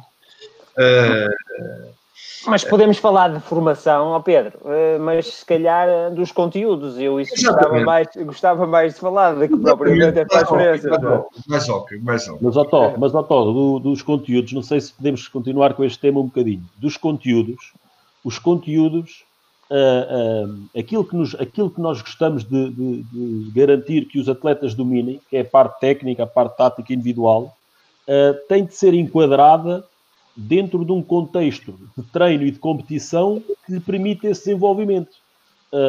quando tu vês, quando tu vês um quadro competitivo que nós temos na formação, que é nivelado por idades, numa modalidade em que uma criança que tenha 8 anos e ande no hockey A3 possa, possa ser posto ao lado de uma criança que tem 8 anos e entrou, entrou a semana passada para o hockey, quando tu vês um jogo em que a realidade é, é, é, uma, é, é, é um calendário exatamente igual ao dos séniores, que é, tens 16 anos, é juvenil, tens 17, é sub-17, nós temos, nós temos de perceber que a nossa modalidade assenta em, cariz, em num cariz técnico que é a base da, que tem por base a patinagem, que é extremamente difícil, não é do padrão motor porque o nosso padrão motor não é este.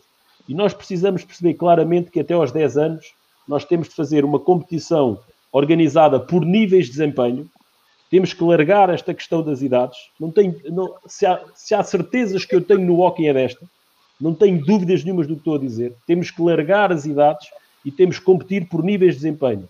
Para não perdermos o miúdo que entrou para o hockey aos 9 anos não sabe patinar muito bem, mas quando, quando, quando chega ao clube ele joga nos escolares e coitado do miúdo, ele está no pavilhão, a bola vai para a direita e ele ainda nem se conseguiu sequer virar e ele devia estar a jogar com os Bambis, que estão a aprender a patinar, são iguaizinhos a ele. E ao contrário do, do, do futebol e do basquete, se tu lá puseres um calmeirão, aquilo desequilibra logo, tu no hockey não tenhas dúvidas, e sabes isso perfeitamente, podes pôr um calmeirão com 9 anos que não saiba patinar, que o miúdo de 6 souber patinar, ele, ele, ele faz dele gato de sapato. Isto é a prova, isto é a prova que, que, os, que, os, até aos escolares nós andamos a perder tempo, porque depois andamos com resultados que não interessam para nada, andamos a, a ter miúdos que agarram na bola e não passam a bola a ninguém porque são tão melhores que os outros, e tu vais ver o resultado e ficou 20 a 1, mas o treinador que estava no banco, houve um miúdo que marcou 19 golos. E o que, é, que, que, é que aquilo teve de formação para aquelas 10 pessoas que ali teve? acho que esta parte da formação dava, dava um simpósio de uma semana e, e como o Pedro diz, os treinadores têm que lá estar, têm que estar as associações que organizam os quadros competitivos, têm que estar o, os pais, o representante dos pais, no sentido de percebermos qual é o papel do pai na, na, na formação. E, e, outra dica que eu também gostava de, de deixar, reparem, nós temos que olhar para a formação na perspectiva da criança, não é na perspectiva do, do adulto. Nós, nós temos o jogo reduzido, temos o mini hockey e nós não conseguimos pôr o mini hockey em, em, em, Portugal.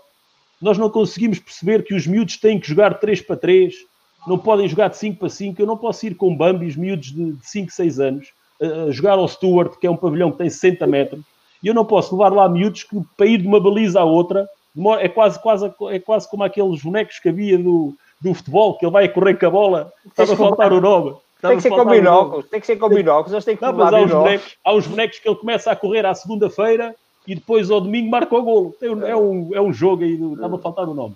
E nós, nós, nós, o adulto não gosta de ver o mini hockey. Como o adulto não gosta de ver o mini hockey, o mini hockey não vinga. Não, mas, mas isso é o futuro, o mini hockey é, é o futuro. Mas espera, Isto não há mas, dúvida nenhuma. Mas, Otó, mas o mini hockey já era o futuro há 10 anos atrás. E nós não conseguimos pôr o mini hockey. É, eu, para mim é uma frustração enorme. Mas nós, nós quem? O hockey. O hockey. Nós não ah, conseguimos pronto, competir okay, em mini tá hockey. Bem, tá bem, os, tá pais bem. Não, os pais não gostam, os treinadores não gostam. Já viste o que é que é o miúdo? O pai chega a casa, então quantos golos marcaste? É pá, o miúdo não sabe, teve a jogar mini hockey, fez 12 jogos naquele dia, quantos golos marcou? Ela sabe. Se for só um jogo de 5 para 5, já, já as pessoas sabem. Eu acho que essa parte da formação dava um simpósio. Dava, dava, dava. Mas concordo com tudo que tu disseste agora. Não houve nada que eu não também, concordasse. Se, também se não concordasses, eu, eu em cima de ti, eu dava-te cabaré. É verdade, eu, eu. Pedro, estavas a dizer que não? não eu, pelo contrário, eu, eu concordo em absoluto com aquilo que o João já tivemos a oportunidade de, noutras ocasiões. Aliás, este encontro a três uh, tivemos um que há três anos, não foi? Na Benedita. Estou no, no, café. Uh, uh, e, e, abordámos estes e outros temas. Uh, há muita coisa em que, em que convergimos em termos de, de, de opinião. agora, eu, eu, eu ouço é sempre os mesmos a falar sobre isto, não é? Dizer, e isto, quando se fala de formação, isto transcende em muito apenas e só os treinadores. E, portanto, acho que, que eu estou, estou estou disponível para, para debater este, este tema que, que certamente que dois dias se calhar não, não chegavam para, para, para se encontrarem eh, soluções. Oh Pedro, deixa-me só dizer mais uma coisa, só mesmo para terminar este assunto. Mas depois, tu, que és o treinador do Benfica e eu que sou o treinador do Turquel e o Tono Oliveirense ou no Porto, querem que a gente suba o Júnior para yeah. sénior claro. e que ele tenha nível. Então, claro. repara, como é, como é que a gente pode ter um júnior que faz uma transição para sénior quando ele é formado neste contexto? Eu, eu este ano, eu este ano uh, uh, acompanhei um bocadinho os resultados do, do, da formação, no, no camp... estou a falar do campeonato nacional. Ou seja, já estamos a falar de uma primeira triagem, houve uma primeira triagem e as equipas já estão apuradas para o Nacional. Se vocês tiver, derem só cuidado de ir ver os resultados, nós temos nos Júnior resultados de 18. Nós temos nos infantis resultados de 15, de, de 12. Não é, não é possível isto.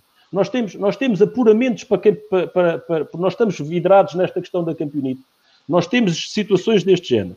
Nós temos equipas têm equipa A e equipa B, em que as equipas A e B, eu vou jogar com. Eu sou equipa A, vou jogar com a equipa B dos outros e os outros vêm jogar com a equipa A contra os meus Bs. Para quê? Para depois a minha equipa A e a equipa A do outro ser apurados para o Nacional. E andámos a fazer jogos de 20 a 0 e de 10 a 0 para, para, pronto, porque temos, que, porque temos que selecionar a tal equipa. Enquanto nós na formação não percebermos que a, eh, a competição vem um bocadinho mais tarde e que os títulos de campeão de Bambis e de Benjamins e de escolares não servem para nada, enquanto a gente não perceber isto, o ano vai passando, os anos vão passando, os anos vão passando, mas melhorar isto que é bom nada. E os primeiros a perceber isso têm que ser os treinadores, ó, ó João. Sim, atenção, eu. Os primeiros, eu... A, os primeiros a ter que perceber isso são os treinadores, não são os miúdos e muito claro. menos os pais. Exatamente, olha, é? eu, eu agora, neste ano que tive de interregno, eu tive aqui um ano que, que larguei os séniores, uh, um ano e meio, mas eu não larguei a modalidade, eu estive a treinar os benjamins no Troquel e os bambis, e os infantis e os escolares, com os juvenis, e andei sempre envolvido na formação. Tu não, não imaginas, ou, seja, uh, nós treinadores da formação temos um longo caminho para, para, para, para percorrer. Nós temos, algo, nós temos situações de, de, de, de autêntica deformação de, de atletas. É Ou seja, não é só, estou a apontar o dedo aos quadros competitivos, às associações, mas nós treinadores temos um longo caminho para, para percorrer. Nós temos que olhar, nós, nós, eu, eu, falo da minha realidade, porque a nossa realidade tem que ser mesmo esta, né? Uh, a minha realidade é o miúdo que entra nos Bambis, eu tenho que olhar para ele uh, a achar que ele possa chegar aos séniores. E, e, isso faz com que nós tenhamos um cuidado muito grande no processo que vamos tendo, cometendo erros, como, como é óbvio. Mas, mas temos este objetivo. Agora, o treinador que está no clube A, B, C, não interessa, tem que ter este objetivo e tem que perceber que não precisa de ganhar para ser convidado para ir para o escalão, para o escalão de cima, nem para o, percebes? Mas lá está, depois isto mete também os diretores, mete os pais, o miúdo perde também já não dá. Pronto, isto é, é uma bola de neve muito complexa. Mas, Isso mesmo é que falar só entre treinadores no chão. Claro, claro. Agora, também, também, também temos que elevar eh, a qualidade do trabalho dos treinadores na, na, na formação dos jovens. Isso aí sem, uh, sem dúvida. Uh, mas esta é, repito, é uma questão que é um tema que, que estava. Um programa não chegava e se calhar. Uma semana também não Uh, nós tínhamos, estávamos a falar aqui das alterações. O Luís Querido há pouco questionava, aqui não, não vai caber tudo, mas ele questionava se, se isto é de facto um consenso, a necessidade de alteração, porque é que não se altera e onde é que têm de começar essas alterações? Se nas associações, nos clubes, na própria federação, logo, logo diretamente. Mas espera, estás a falar. O, o Luís Querido é o que? É o, é o jogador, não? Sim. O jogador. E eu pergunto espera, ele está a falar da formação. Sim, sim, sim. Ah, boa, Luís. Nas camadas jovens. Epá, e não sei. Onde é que tem de começar esta mudança? O Pedro está, está a referir que têm sido muitos treinadores, muitos treinadores a falar deste tema.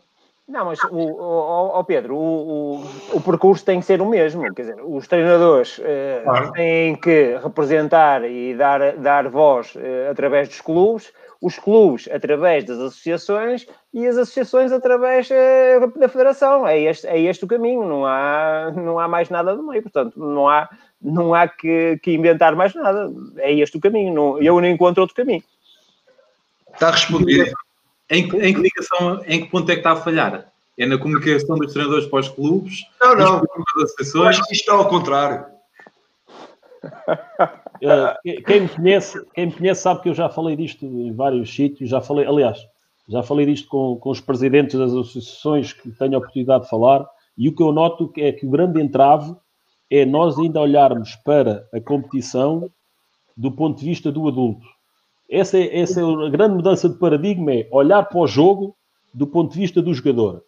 E se nós olharmos para o jogo do ponto de vista do jogador de 6 anos, que patina ou não patina, do ponto de vista do jogador de 8 anos que patina ou não patina, o jogo que ele precisa de ter para, poder, para poder evoluir. E depois o quadro competitivo tem que dar resposta a isto, ponto final. Numa lógica formativa, acabando de uma vez por todas com isto dos campeonitos, porque isso não faz sentido nenhum. Eu gostava de um dia quando, quando me reformar, uh, vou fazer um trabalho que é, vou pegar nos campeões nacionais de Bambis, Benjamins e de escolares e vou verificar quais desses é que depois foram os campeões nacionais de séniores, de fazerem, porque isto não é só feito de campeões, de fazerem 10 anos ou 12 de primeira divisão num clube, num clube meio da tabela.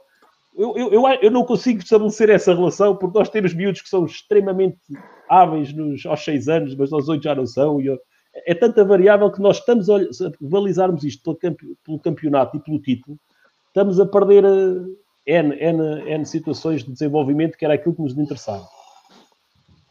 Há pouco o João falava dos pais que fazem quilómetros e gastam dinheiro para depois dar 30 ou levar 30. Eu sou a mãe que faz quilómetros para levar 30. Uh, ah, não era 10 nem 20, às vezes é 30. E acho que também tem que começar muito no treinador. Uh, não digas o clube onde joga o teu filho, faz favor. Não vou dizer, não vou dizer. Mas posso dar aqui um exemplo, um exemplo muito superficial, que foi o meu filho ofereceu umas t-shirts aos colegas que diziam eu patino pela ética no desporto e o treinador proibiu, proibiu que os atletas usassem essas t-shirts no treino porque as mangas eram verdes, mas permite em, em Benjamins que colegas são, treinam juntos, mas que vão aos AS e foram campeões regionais de uma prova que, que não existe campeonato, são encontros, treinem com, com camisolas a dizer campeões regionais. Portanto, acho que a mentalidade começa, começa a... eu, acho, eu acho que essa, essa situação uh, para mim tem dois, duas situações, dois pontos de vista diferentes. O primeiro erro, na minha opinião, está no treinador que ganhou por 20. Porque o treinador que ganhou por 20 pode ganhar por 4 ou pode ganhar por 5, se ele quiser. O segundo, o segundo ponto é: será que o jogador que estava na outra equipa, que fez com que, com que essa equipa perdesse por 20, não evoluiria mais se estivesse no escalão acima a jogar, a ficar 3 a 3 ou 4 a 4, é que depois acima ficava 3 a 3 ou 4 a 4 e este baixo também ficava 3 ou 3 ou 4 a 4. Os treinadores têm muita, têm muita culpa, mas uh, part... eu acho que a partir dos infantis, a partir dos infantis, o, o quadro competitivo é só mesmo, na minha opinião, reformular a questão do acesso aos nacionais. Porque nós não podemos andar a perder, nós não podemos estar de setembro a dezembro com, com goleadas. Não podemos. Temos que formular esse acesso. Do, até, onde eu mais me debato é de até chegarmos aos infantis. Ou seja, tudo o que está para trás pode ser olhado de outra forma. Agora, nós não podemos é ter treinadores que, que achem que precisam de ganhar nos Benjamins para um dia treinar juvenis ou para um dia treinar uma equipa sénior na primeira divisão. Porque um treinador que vá para um, para um, para um escalão destes com este objetivo Pá, então mata, mata à nascença tudo o que é o processo de formação do jogador, não é? E vai para a vocação, nem todos têm vocação para treinar formação e outros que não têm para o sénior. Olha, deixa-me deixa dizer aqui uma situação que, que o, Raul, o Raul do Valon que teve aqui e, e, o Paulo Pereira, que, que eu nem sabia que ele tinha estado com o Covid, pá, deixo aqui um abraço para ele. Notícias em primeira mão. Soube, soube aqui, pá, ele, ele também aderiu aqui ao meu, ao meu penteado. E o Paulo Pereira, se estivesse aqui, ele, ele ia. contra o quê? Pedro, está tudo a seguir a tua linha, Pedro. Ó, Tó, ó, Tó. Vou ser o próximo, vou ser o próximo. O Tó, o Tó tem que ser com aquelas da relva. O Tó tem que ser com aquelas da relva. Não, eu, tava, eu vou-vos contar uma história, eu vou-vos contar uma história real que, que, é que o Paulo Pereira, se estivesse aqui, confirmaria. Uh, há, epá, não consigo precisar, mas há alguns anos atrás, o Raul devia estar como treinador aí há um ano, dois no máximo. Nós, nós participamos, fazemos muitos jogos de, nos torneios da Páscoa com os miúdos. E eu estava, quem conhece o pavilhão de Turquel sabe que há, temos a pista principal e depois temos uma, uma salinha ao lado. E eu ia a passar e vi o Raul, pela primeira vez na minha vida, a dar o, o aquecimento à equipa de Benjamins ou escolares que, que ia jogar a seguir. E eu olhei, e aquilo chamou-me a atenção. E chamou a atenção porquê? Porque nós que somos treinadores, ao contrário, como o Tó dizia, que o diretor não sabe avaliar o, o trabalho, né? Nós somos treinadores, nós sabemos avaliar o, o trabalho dos outros. Nós, nós, sabemos quais são os. Uh, como é sabemos, como é óbvio. E eu olhei, vi o Raul, prendi-me, estive ali a olhar. A seguir fui para a bancada. Vi o jogo do Raul como, como adepto, ele no banco, orientar a equipa. E eu virei-me para o Paulo, e nunca mais me esqueço de dizer isto, eu virei-me para o Paulo e disse assim, foi, atenção, foi a primeira vez que eu vi o Raul. E eu virei para o Paulo e disse assim, Paulo, aquele treinador é uma coisa excepcional. Paulo. Ele tem uma paixão pelo treino que até, que até se vê no suor que ele larga. E o que falta às vezes a estes treinadores de, de, de formação é esta paixão pelo treino, esta paixão por ensinar as crianças.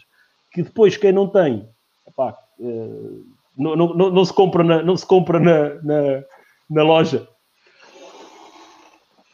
Ah, eu, eu acho que aqui. Otó, ainda bem que veio o professor lá, porque. Não, mas eu, eu, não, eu não falo mais sobre formação. Não, não, não. não. Oh, oh, oh, João, tu estás a tocar em, tanto, em tanta coisa que a Marina e o Pedro são, são testemunhos disso, porque eu, eu, eu sempre que fui convidado a falar sobre esses temas, toquei em aspectos pá, que, que acho fundamentais e que tu os focaste agora, quer dizer. Um, isto é um problema de fundo e que tem que ser debatido com, com mais gente, não é? Quer dizer, não, não, e só não, só não alteramos se não, se não, se não quisermos. Porque ao contrário, ao contrário da liguilha, ao contrário do modelo competitivo do, do playoff, que é muito complexo, não me digam que é complexo fazer um modelo competitivo dos escolares para baixo, que eu pego, eu pego aqui numa caneta e num, num papel e em duas horas eu faço, eu faço o modelo, eu faço o modelo. Não, tinha aqui que era para tirar as dicas do Tó e do Pedro para apontar aqui. Uh, Mas essa folha ainda está em branco. É, ainda não, eles ainda, ainda não falaram nada de jeito. Ainda, ainda não falaram.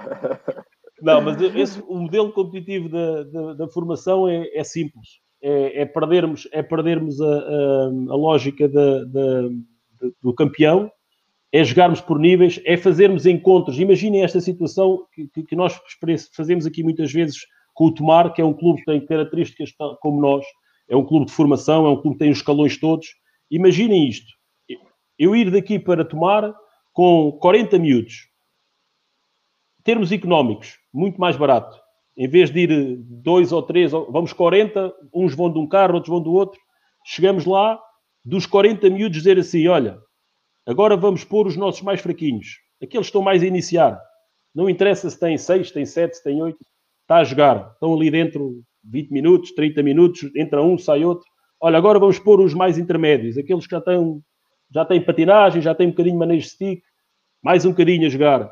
Para seguir, olha, agora vamos pôr os nossos melhorzinhos. Vimos para casa. Um momento de formação ótimo. Fabuloso.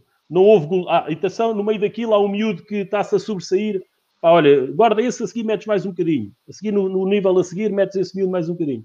Qual é o problema disto? Não há o campeão, pá, não, há, não há quem ganhou, é um problema.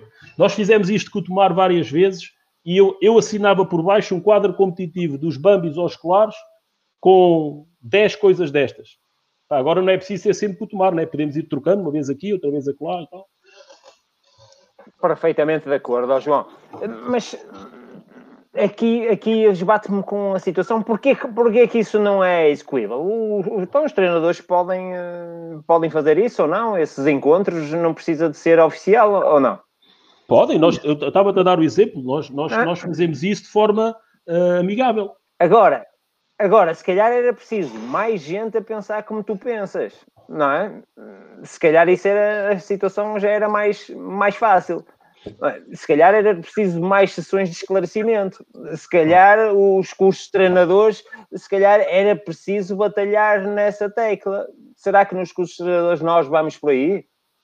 Não é? E eu acho que a formação também dos treinadores, também eh, esses cursos de formação também deviam de. Porque uma grande parte de, de, das pessoas que vão aos cursos de, de, formação, pelo menos do nível 1, e mesmo os próprios ex-jogadores, eh, que eu aprendi muito nos, nos cursos, em todos os cursos que eu participei, mas essa, essa vertente de, que tu estás a dizer, se calhar era importante incutir para quem está uh, e, e, passar a moda também, ó João. Sim. Porque esta, porque esta coisa, é, sabes que nós somos um povo que estamos muito de modas. Hum? As, e nós gostamos de aderir às modas. E, tal, e se calhar se, se, houvesse uma tendência que fosse para aí, era cool. E portanto o pessoal depois ia, ia, ia todo por aí. Portanto, eu estou aqui a fugir um bocadinho um, na brincadeira, mas, mas tem a ver um bocado com isso. Isto passa tudo pelas pessoas e passa por uma coisa que foi importante aqui que tu disseste, que falaste do Raul.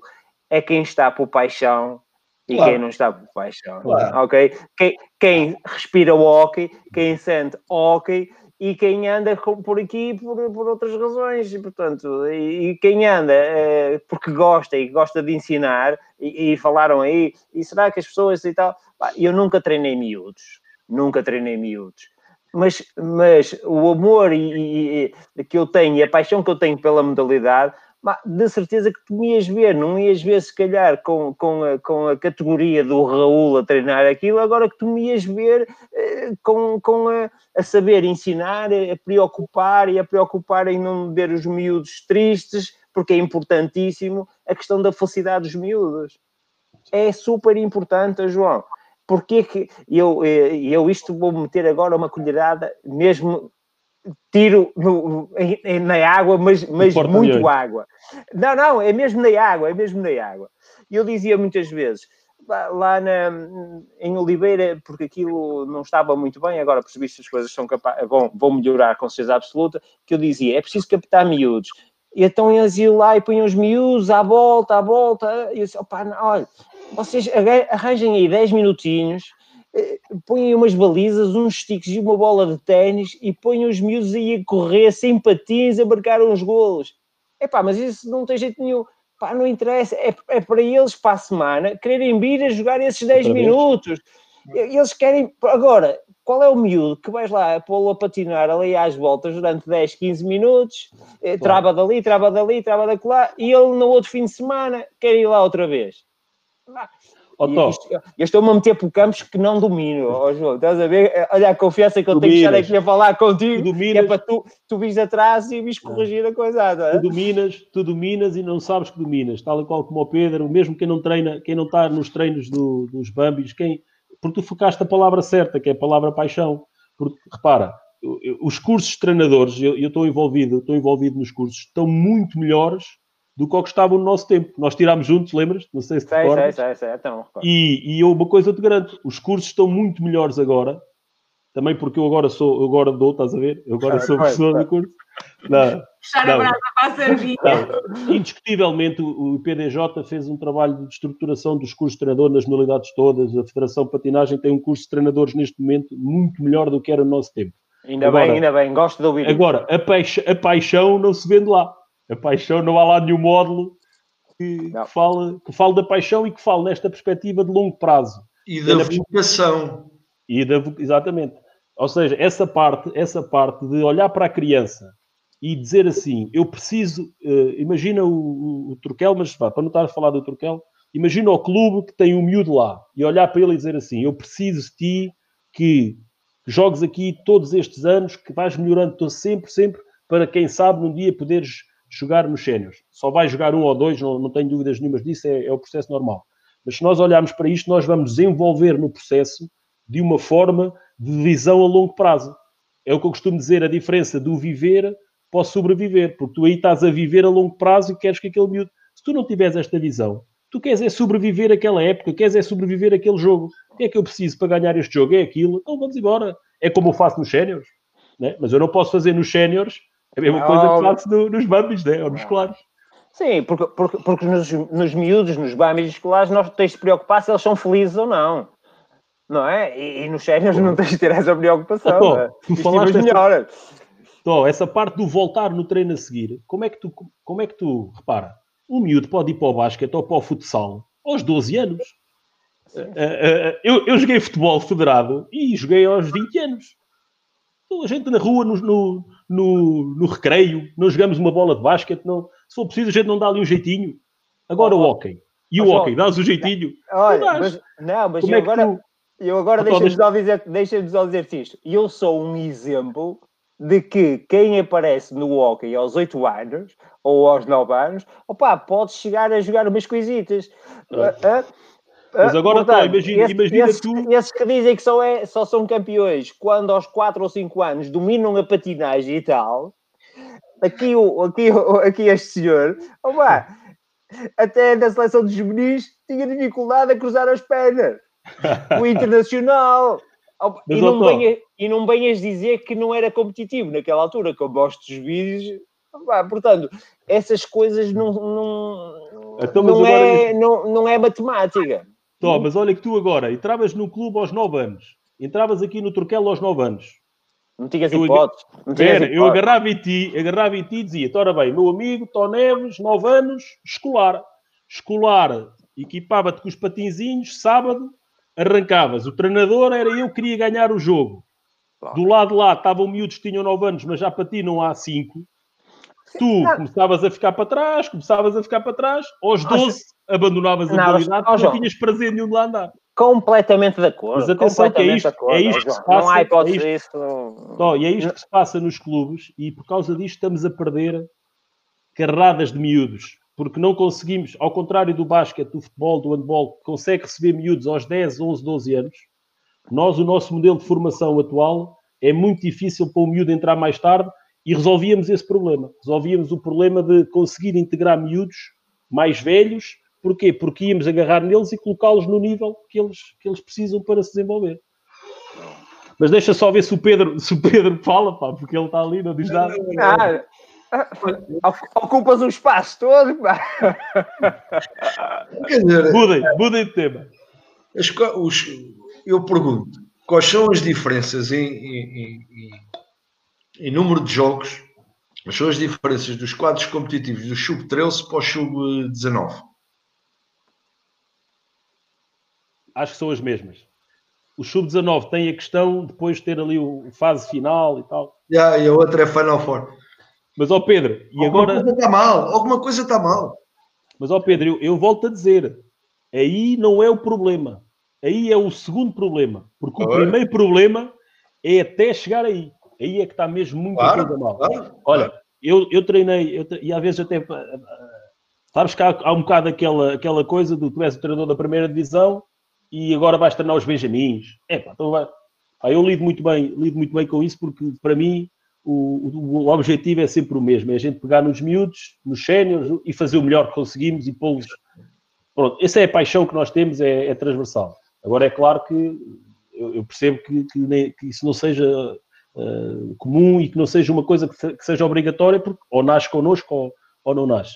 Agora, agora a questão de, de, de agora perdi-me. Agora a questão de, treinar os Bambis, a gente não pensa que para treinar Bambis ou Benjamins, qualquer gajo que anda ali a passar, anda, anda aqui uns treininhos, manda aí uns cones e tal. Não, pá, para treinar Bambis e Benjamins e escolares, é preciso, é preciso ter qualidade, é preciso, é preciso ter eh, planeamento, é preciso ir percebendo a evolução que os miúdos vão tendo e, e, e, ou seja, não é qualquer, não me venham dizer que é mais fácil treinar os, os infantis do que treinar os juvenis ou os júniores. Estou a dizer em termos do treino. Depois a questão, a questão da pressão, a questão do. De, de, isso, é outra coisa, né? isso é outra coisa. Mas em termos, em, termos, em termos pedagógicos de intervenção no treino, a lógica é a mesma. É lógico. Tu tens de saber é qual é o escalão que estás a treinar e com os conteúdos para cada, para cada treino. É? Claro. para cada escalão, para cada idade, não é? Isso está, está fora de questão, não é? Claro. Ou posso e... fazer, posso pôr aqui um, um temazito assim engraçado? Muda, mas muda este, muda ah, este que eu, que eu não, não, não, é, não é este. É uma, é uma curiosidade. É uma curiosidade. Uh, falamos, eu vejo mais. Uh, foi até digo quem me pôs a pensar nisso foi o, o guarda-redes, ex-guarda-redes do Benfica, o Trabal.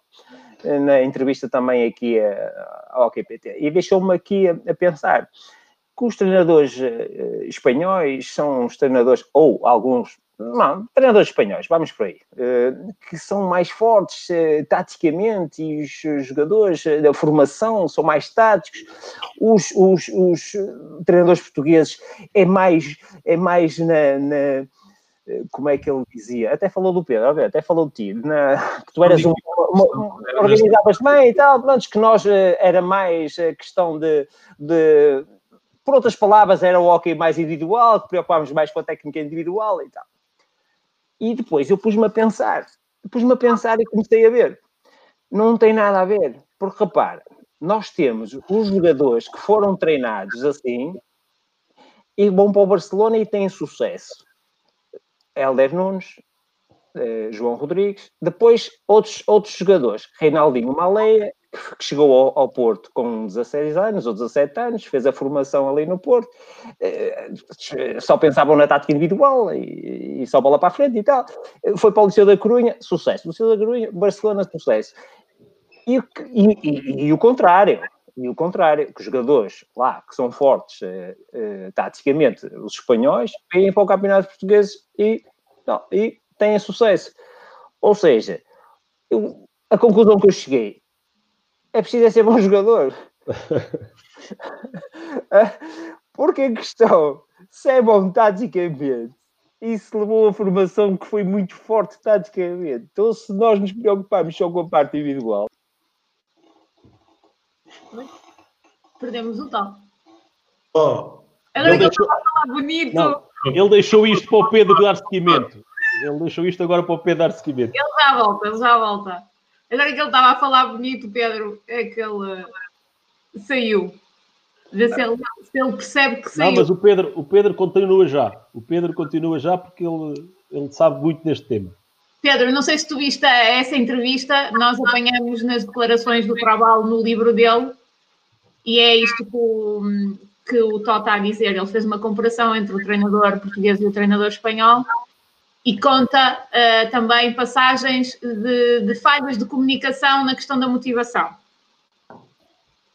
O, o, o trabalho diz que quer, quer que se lembrem dele no hockey ah, por, ter, por, por ter sido um, um atleta, um jogador de eleição que, que pensou o hockey, isso é verdade, eu reconheço isso. Para além do grande guarda-redes que foi, ah, é uma pessoa que, que tem estudos sobre, sobre o hockey patins eh, em, di- em- em- em diferentes áreas e, portanto, qualquer opinião emitida por ele é, é de se ter em conta. Agora,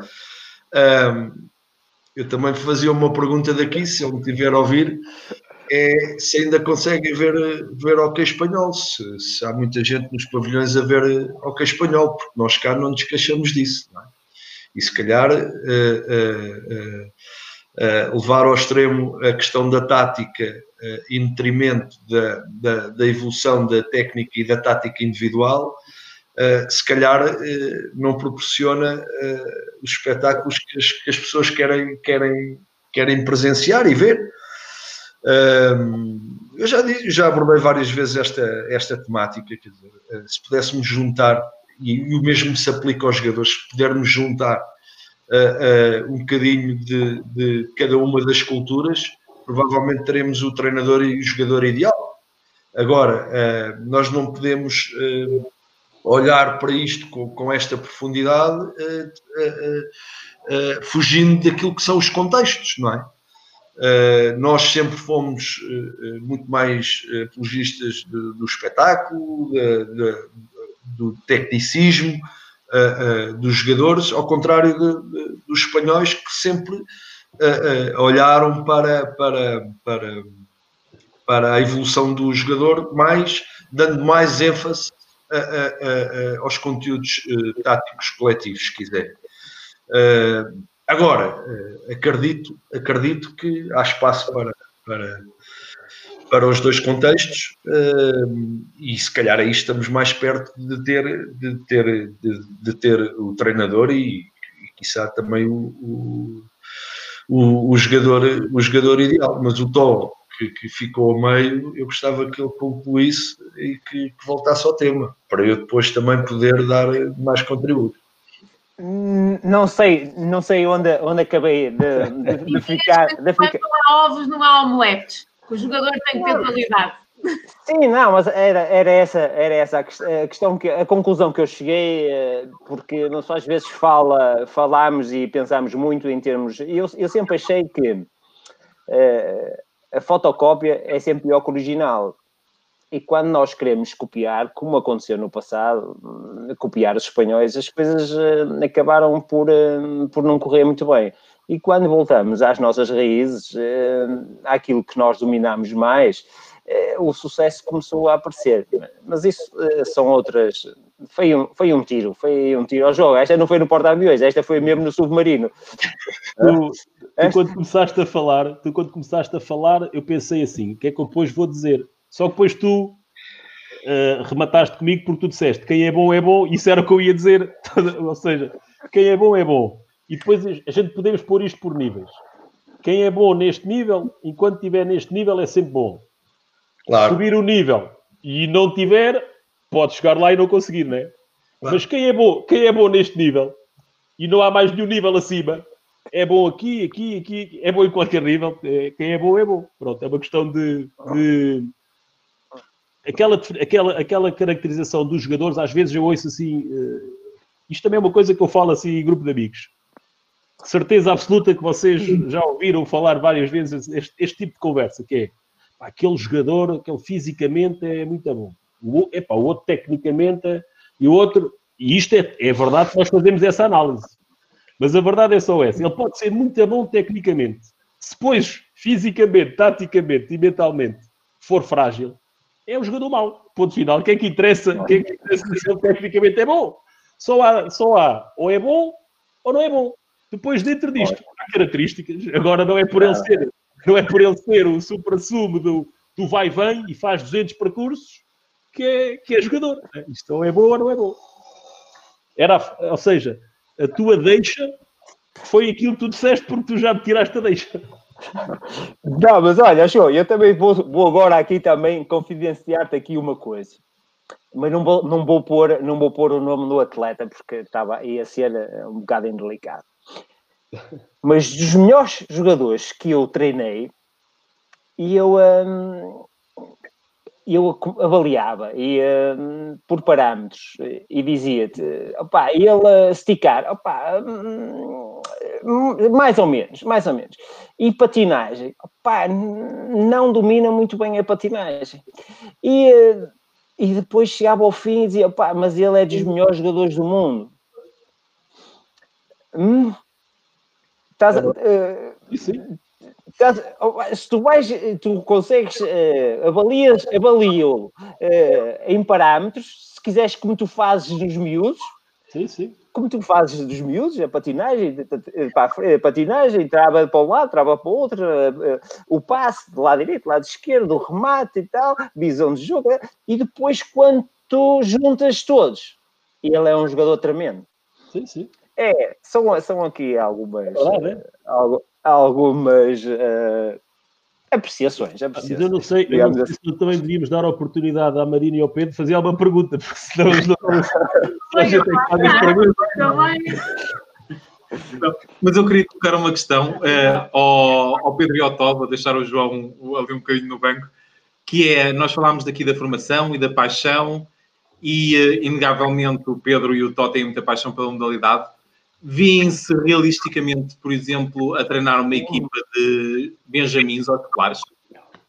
Ou, é, ou isso é uma fase da carreira e quando se chega à sénior, aquele percurso que o João fez durante o ano de regressar à formação e depois regressar ao, aos séniores, é, uma, é um percurso que, que, não se que não se, não se deve fazer.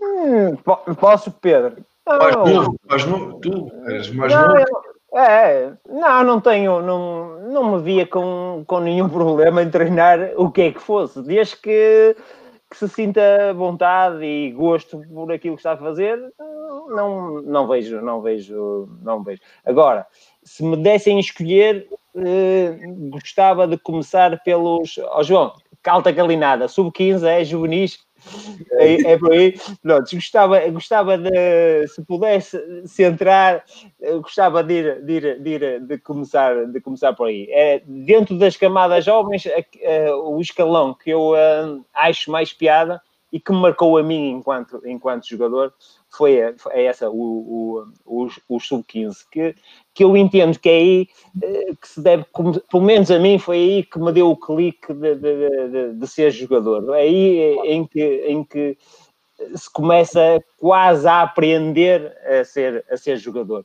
Daí para trás, a minha opinião, ó João, desculpa, a meia, do sub-15 para trás. Eu acho que devia ser ok, ok, ok, ok, ok, e deixarmos a parte tática e, e, e, mais, o, mais a parte individual ser aí trabalhada e o resultado, como estás a dizer, não fosse tão importante e os jogadores terem mais oportunidades. Porque até aos 14 anos não se é, não, não se diz que ele vai ser o Helder Nunes ou o Gonçalo Alves, mas, mas pronto. Ó Pedro, Olha, olha que os sub-15 são iniciados, não são, não são juvenis. Pronto, é, então, mas eu queria era juvenis, oh, oh, Pedro. Então quais são? Quais são Já que podes escolher, ele quer os sub-17. Queres ficar com a idade do armário? Não, Fica lá não, com o armário. Não, não, não, o 17 não. Então, pá, é os, os, os 15, 16 anos nessa transição que foi na, na minha altura os, os juvenis. Foi nessa altura, foi nessa altura. Agora estão, estão a mudar. Eu acho, eu, eu respondendo diretamente à pergunta, não teria qualquer tipo de problema e conto fazê-lo no, no, no, futuro. Voltar a treinar uh, uh, jogadores mais, mais jovens, não sei se seriam mesmo Benjamins ou, ou Bambis, não sei, mas não, não, me queria, não me caía aos parentes na lama, como, como, como se costuma dizer. Até porque já o fiz, não é? O meu trajeto de treinador começou lá na base, não é? Uh, a minha questão era se, fazia, se, se reviam num papel de reverter esse, esse trajeto para depois, depois regressar aos séniores. Às vezes vemos treinadores que fizeram o trajeto e depois, mais, digamos, em final de carreira, regressam então à formação. Não, não, não, não teria qualquer tipo de, de, problema, sendo que não é esse o meu, o meu, o meu principal objetivo, como devem, como devem calcular, mas não teria qualquer tipo problema de, de, de o fazer.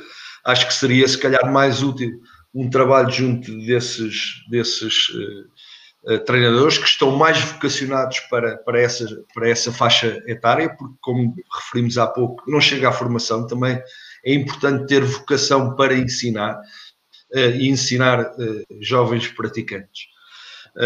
Mas não teria qualquer tipo de, de, de problema.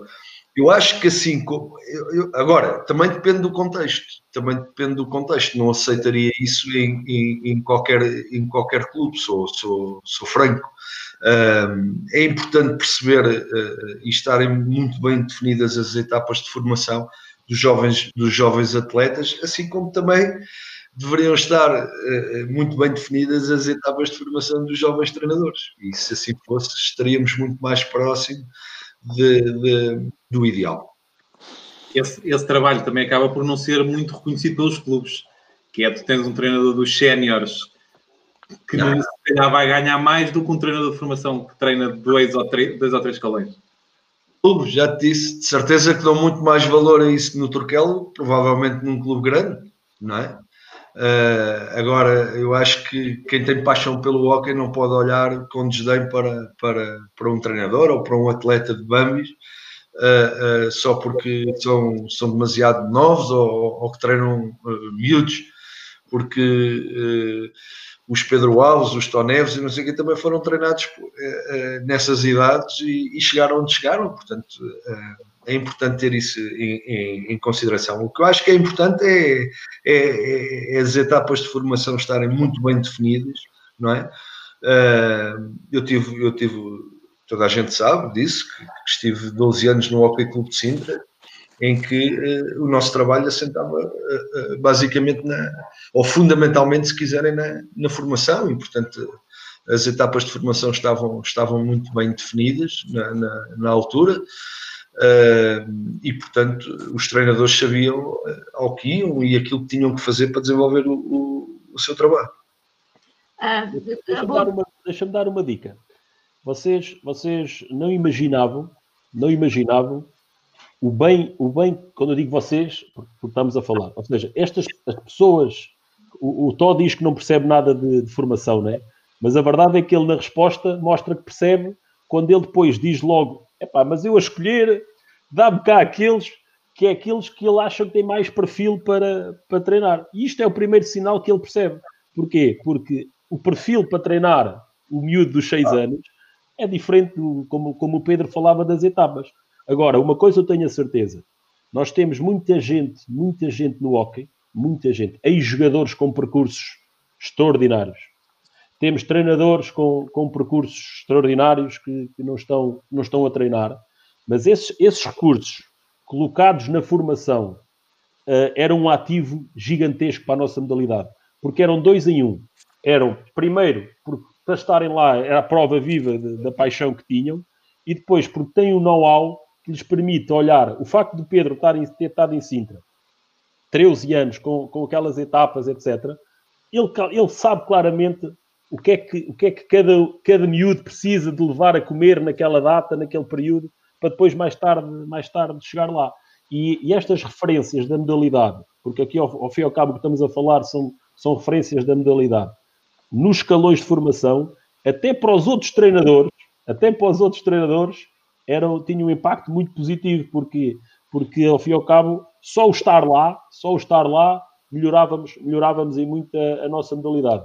Às vezes temos recursos que não, estamos a ser, não estão a ser aproveitados, porque das duas, uma, ou já não têm paixão e não querem voltar ao treino, pode ser uma, uma, uma questão, mas a outra é, ou estarem à espera de, de, de poder voltar para, para, para a ribalta, e, e, este, e, às vezes passa um ano, passa dois, passa dez, e se pudermos trazer essas pessoas para o hockey outra vez, é, é um ativo extraordinário, extraordinário para, para, para, todos. Eu senti isso, ou seja, eu treinei miúdos, depois passei para os séniores, e quando regressei, depois de estar oito anos, sete anos a treinar séniores, quando regressei, eu sentia que quando entrava nos pavilhões acabava por ser uh, uma pessoa diferente, né? porque eles estavam, até os próprios árbitros, ei pá, oh, professor, o que é que você está aqui a fazer? Pá, então você, você já, já ouvi, já não ouvia, ou seja, até os próprios árbitros da primeira divisão, ei pá, então, é mas a verdade é que eu sentia que isso tinha impacto na, na, na... ou seja, o facto de eu ter, o facto de eu ter estado tanto tempo na primeira divisão e, por exemplo, eu estou a olhar para o Tom Neves, está aqui embaixo. Só a possibilidade do Tom Neves treinar um escalão de sub-17, que é o que ele quer, que ele quer, quer mais pequenos. Não, é, é os 15. Eu quero com 15 ah, os anos. Eu estava a mudar o nome, pronto. Oh, sub-15. Se tu, se tu vivesses aqui ao lado, eu prometi que ia lá para o Turquia. Ah, era, era, isso que eu queria ouvir. Era isso que eu queria ouvir. Mas, uma experiência com o Penafiel, não foi? Não, mas depois, agora, eh, agora depois é uma, é uma questão até interessante, porque depois é assim, eu não me importava de ir nada para, para o Turquel, treinar o, lá os sub-15, os sub-16, ou os, os, os 15 ou 16 anos, aquilo que quiseres. O treinador de sub-15 é como o Raul, é? Não, não, não, não, tem calma. Não, tá temos que negociar bem isso. Não, mas repare, eu não me importava nada se tivesse lá o coordenador do clube que se chamasse João Simões. ok? Porque lá se tivesse um coordenador chamado uh, qualquer coisa, eu se calhar não, já não estava disponível para essas coisas, não é? Portanto. E eu ter é... tinha muito a ver com o contexto, qual o clube, quais as é. Oh, Pedro, tu és mais soft, eu vou logo lá. eu me dou um tiro no porta-aviões. O que estás a querer dizer é que só ias se fosse tempo a ganhar, se fosse tempo perdido, não ias. E assim por baixo, claramente, porque há sítios tu estás a treinar um ano um escalão de benjamins ou de escolares, é tempo perdido. A seguir vais embora, ninguém vai aproveitar, ninguém vai dar continuidade àquilo. É assim por baixo. E, e, e, com, quem, e com quem tu trabalhas? Ó. É mais uma resposta que prova que tu percebes muito formação. Ou não. que tu não dizes, tu percebes muito formação. Não, não. Às vezes fala-se muito do, do estilo do, sei lá, do Carlos Dantas, do Paulo Batista. Há pouco o Tó falou de modas e eu vou falar de influencers. Quem foram os vossos influencers para serem treinadores? A linha? Seguiram assim alguma linha, alguma inspiração? Um Figueiroa, sei lá. O meu, o meu guru sempre foi, eh, em termos de jogador e em termos de treinador, foi sempre uma, uma, uma pessoa, Cristiano Pereira. Portanto, foi, embora tenha tido um treinador eh, de camadas jovens brilhante, brilhante, brilhante, brilhante, e já nessa altura era atual, que era o, o senhor José Fernandes. Muito, muito, muito à frente dos demais. Muito, mas muito à frente. Digamos que se ele agora fosse ali eh, para o clube do, do, do, do, João e ele ia ver que ele ainda estava atual e ainda ia aprender com ele, com ele de certeza. Porque estas coisas nós eh, morremos a aprender. Não, ok? Morremos a aprender. E, portanto, o meu, o meu grande influenciador foi Cristiano Pereira, tanto de jogo como, como, como de treino. Pedro. Ah, desculpa lá, o maior gênio, o maior gênio. Livramento. está, está respondido. Eu, se quiser ser justo, e é aquilo que eu procuro sempre ser uh, nestes momentos e em toda a minha vida. Uh, a pessoa que me influenciou a ser treinador foi um dirigente que me convidou para ser treinador. Uh, eu joguei hockey no Santos da Venda Nova, pá, que era um clube, uma freguesia da, da, do Conselho da Amadora, e foi essa pessoa que um dia, depois de eu ter deixado de jogar, que me ligou a perguntar se eu não queria treinar na altura, se não me engano, infantis B, ou uma coisa que se chamava, que deve estar ao nível do. Não, deve não, está ao nível dos Benjamins, não é? Portanto, é, portanto, foi ele que me influenciou a ser, a ser treinador. Referência como treinador, porque tive a oportunidade uh, nesses tempos de acompanhar muito uh, Carlos Dantas, sem dúvida. Uh, é uma referência para mim. ainda hoje tenho o prazer de, de, de conviver com ele e, e podermos. e na 48 horas atrás tivemos uma hora e meia ao telefone a falar sobre, sobre a nossa modalidade no, no seu todo e, portanto, uh, revejo muito na, naquilo que uh, o Carlos Dantas uh, foi e, para mim, ainda continua a ser no, hockey, no, no, no hockey patins. Tenho, tenho de ver se consigo incluir nas tecnologias e trazê-lo um dia aqui. Deixa-me só dar, aproveitar para dar grande abraço ao, ao Carlos Dantas, grande, grande amigalhaço e também. Um, exato. E, e, e coisas e, que não têm nada a ver.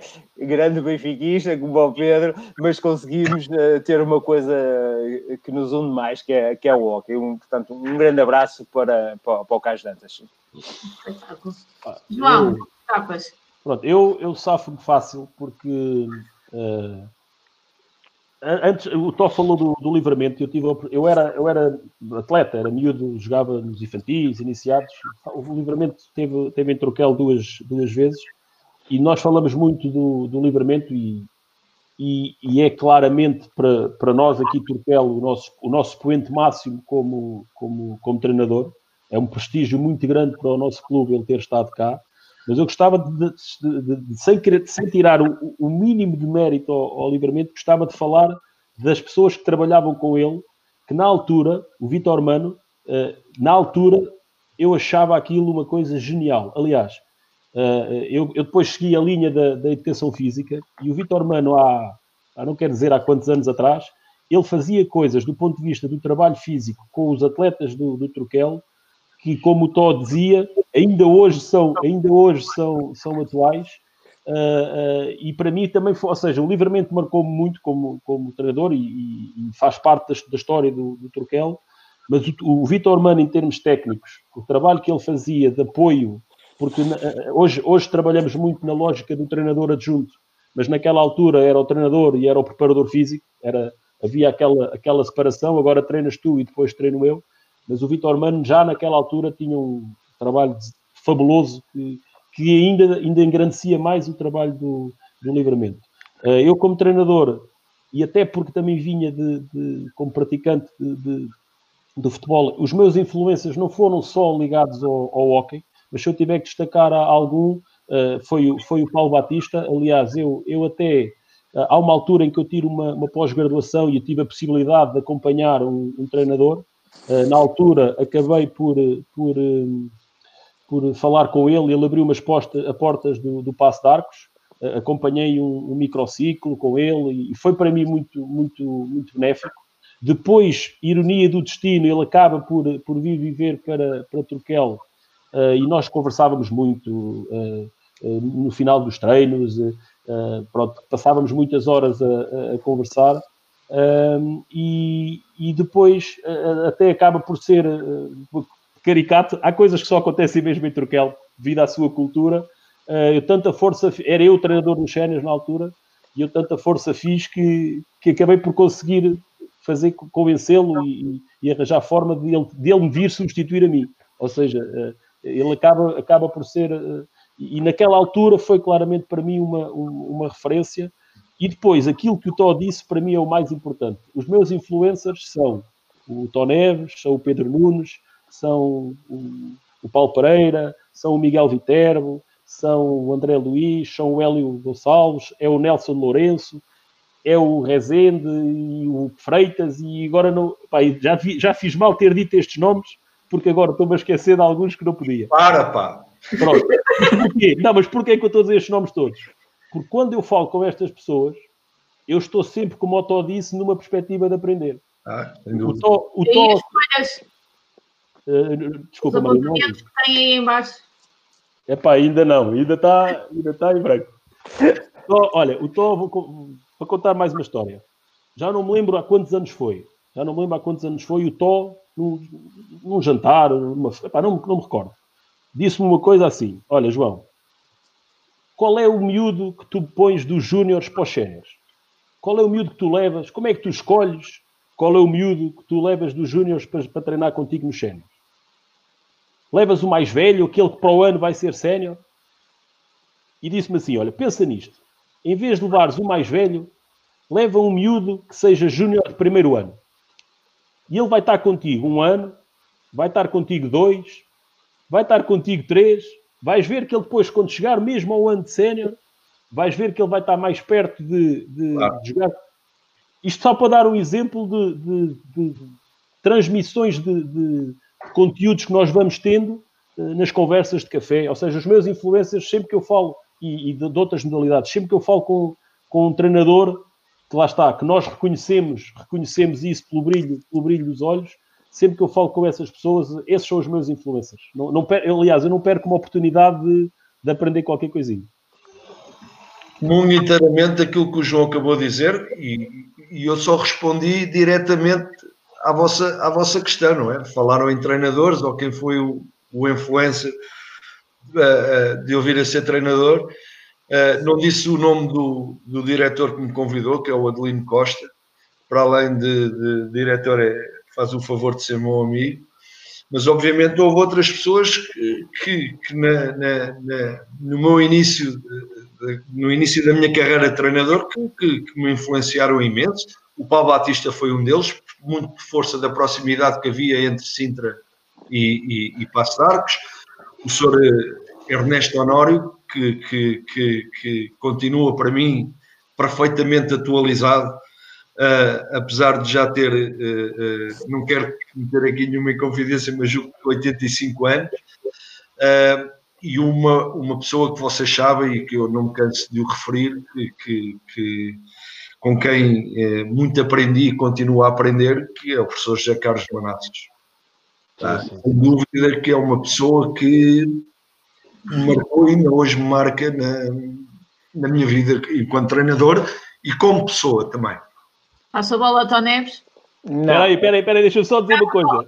Pedro, oh Pedro, e, e, atenção, atenção, Pedro, que nós aqui em Troquela organizámos um, um simpósio ah, e, que, e foi lá o Dantas, coincidência da conversa, foi lá o Dantas, foi lá o Ernesto Honório, foi lá o Paulo e foi o Araújo que, da, da fisioterapia também com, com uma Paulo qualidade Araújo. acima da média. Paulo Araújo. Nós também fomos. Lá está, é, só estava lá a mesma nata, só estava lá a mesma nata da modalidade. O Tó Neves não foi esse, foi depois do outro a seguir, mais, mais à frente. Já estava desnatado eu. Não, eu só, só, só tenho que dar, eh, dar aqui uma bicada eh, na pessoa que me ajudou muito, muito, mas mesmo muito, quando eu comecei, eh, quando comecei a treinar. E, e, e Pedro e, e João e Marina, de certeza que vocês vão, vão estar uh, de acordo comigo. Uma pessoa muito, foi muito importante para mim e uma pessoa brilhante, uma pessoa que sabia estar, uh, que foi o professor uh, João Araújo. Uma pessoa que foi, além de, de ser cinco dedos, posso, posso escolher um para o professor Araújo. E só fui com quatro, dos meus melhores amigos até hoje é uma pessoa brilhante, é uma pessoa com, uma, com um saber estar e um conhecimento que me, que me ajudou e partilhou muito, uh, partilhou coisas maravilhosas comigo. E se calhar mesmo no, no, no hockey foi a pessoa que mais me influenciou naquilo que eu, um, que eu sou hoje. É a segunda vez que o Tó fala nele, já da outra vez falamos e o filho ficou bastante tocado. Eu falei, eu, eu, cheguei, eu, cheguei, a falar muito com, com o Araújo uh, sobre planeamento, sobre como é que era a pré-época, que, que, exercícios fazíamos. Não, precisavas, e, eu, precisavas de 10 programas. Era isso que eu ia dizer. E, e, repara, e quando nós temos uma pessoa, eu estava na altura, né, acabado de licenciar-me, uh, com as novas tecnologias, todo ali no fio da, na, na nata, como estavas a falar, Tó. E ele, já com alguma idade, e 10 a 0. Eu levava sempre 10 a 0. É, brilhante, brilhante, brilhante. Há pouco o Pedro, o Pedro falou da, da pessoa que, que, que lhe lançou o desafio de ser treinador e o Vítor Pereira fez aqui um comentário e eu gostava de perguntar porque é normalmente o elo de ligação e vocês até podem se suportar. A importância de um coordenador, no, o perfil de um coordenador num, num clube. Que é um cargo às vezes muito... eh, A escolha é desplicente, é? Parece que qualquer um serve para coordenador. Não? Eu acho que nós temos que avaliar bem o contexto, não é? Quer dizer, eh, acho que isso varia, ou deveria eh, variar de clube para clube, eh, porque quer queiramos, quer não, ser coordenador técnico do Benfica se calhar é substancialmente diferente de ser coordenador técnico do Hockey Clube. Eh, pá, não, não há volta a dar. Agora, o perfil, o perfil sim, o perfil é, é, é bastante importante. Um, e às vezes não há muito cuidado nisso, normalmente delegam isso no treinador de cenas, quando às vezes não deveria ser, quando às vezes não deveria ser. Um, agora, uh, há que se ter uh, muito em consideração o perfil. O perfil. Uh, e eu acho que é importante existir um coordenador técnico. Agora, às vezes confunde-se um pouco as funções de um coordenador técnico em função também do nome, não é? Da nomenclatura, coordenador técnico. Porque lá está, num clube o coordenador técnico é avaliado por quem? Pelo dirigente. Eu acho que é, é, uma questão sensível, é uma questão sensível, repito que varia em função dos contextos mas acho que é, é, acho que se deve ter muito, muito cuidado na escolha dessa, dessa pessoa, tendo em conta o perfil, mas também tendo em conta o contexto em que está, em que está, em que está inserido. Não sei se me expliquei bem, pá, mas acho que esta, esta é esta a minha ideia, não é? Tem que ser, tem que ter conhecimento da, da, da própria modalidade, tem que tem que saber gerir eh, equipas, eh, lidar com e, e gerir sensibilidades, ou seja, gestão de, de, de, de pessoas. Uh, isto tem a ver com, com, com, com a liderança. Diz, e, avali, e, avali, e, avaliar os treinadores. Claro, claro, mas isso tem que ser uma pessoa capacitada e lá está, temos que ter em conta uh, também, também o perfil. Ó oh, Tó, deixa-me só, ó oh, oh Pedro, deixa-me só dizer uma, uma coisa em relação a este tema que, que encaixa muito bem naquilo que tu estavas a falar. O, o Guardiola, aqui há, um, há, uns anos atrás, como ele estava no Barcelona, o Guardiola tem uma entrevista no final da época, daquelas que ele fala como se tivesse, olha, como nós estamos aqui, pronto. Uh, e o Guardiola diz assim: acerca do Barcelona, há uma certeza que eu quero ter sempre. É que o meu ordenado como treinador principal da equipa sénior não é superior ao ordenado do treinador, que, não é superior ao coordenador da formação do Barcelona. Ou seja, isto espelha um pouco a importância do, do, do cargo de, de, coordenador. E, como, e depois tu falaste e, e, já não tenho mais nada. Claro, ou seja, isso, isso espelha um pouco. Agora, uh, uh, aquilo que tu, que tu falavas, depois respondeste tudo, não há mais nada, não há mais nada a acrescentar. Meus senhores, a conversa já vai longa. Uh, Queria-vos só mostrar aqui um comentário do Ricardo eu... que vos mandou um abraço. Quem? Quem? Uma, onde é que ele está? Esperem lá, aqui está ele. Joaquim Carvalho quis mandar-nos uma saudação. Não sei se. Epá, eu, eu gostava que a gente, há bocado, quando o Tó saiu, eu estava para dizer que o Tó tinha levado azul e pensei que a gente íamos falar aqui um bocadinho das regras, estava para aproveitar essa deixa. Só se a gente aproveitar agora aqui um bocadinho do Joaquim oh, Carpelho para... Um grande abraço para, para o Joaquim Carpelho também. Mas Sim, tá, falar tá, tá, tá. marcamos para outra altura. É pá, eu por mim falávamos, ou se não, se vocês desligarem, a gente ficamos os três a falar também por nós. Não, não, eu tenho, eu tenho tempo. Eu já não, eu já, eu, eu já não vou sair de casa eu, eu proponho uma segunda volta. Eu estou com uma certa fome. Ah, é. eu, já, eu já comi uma sandocha. Ah, ele preparou. Não, eu, eu, também não, não. Não, mas é, havia, havia aqui. Eu, eu, não quero estar a ser chato, mas havia aqui uh, temas. Uh, nós perdemos-nos muito, acho eu, no, no Covid.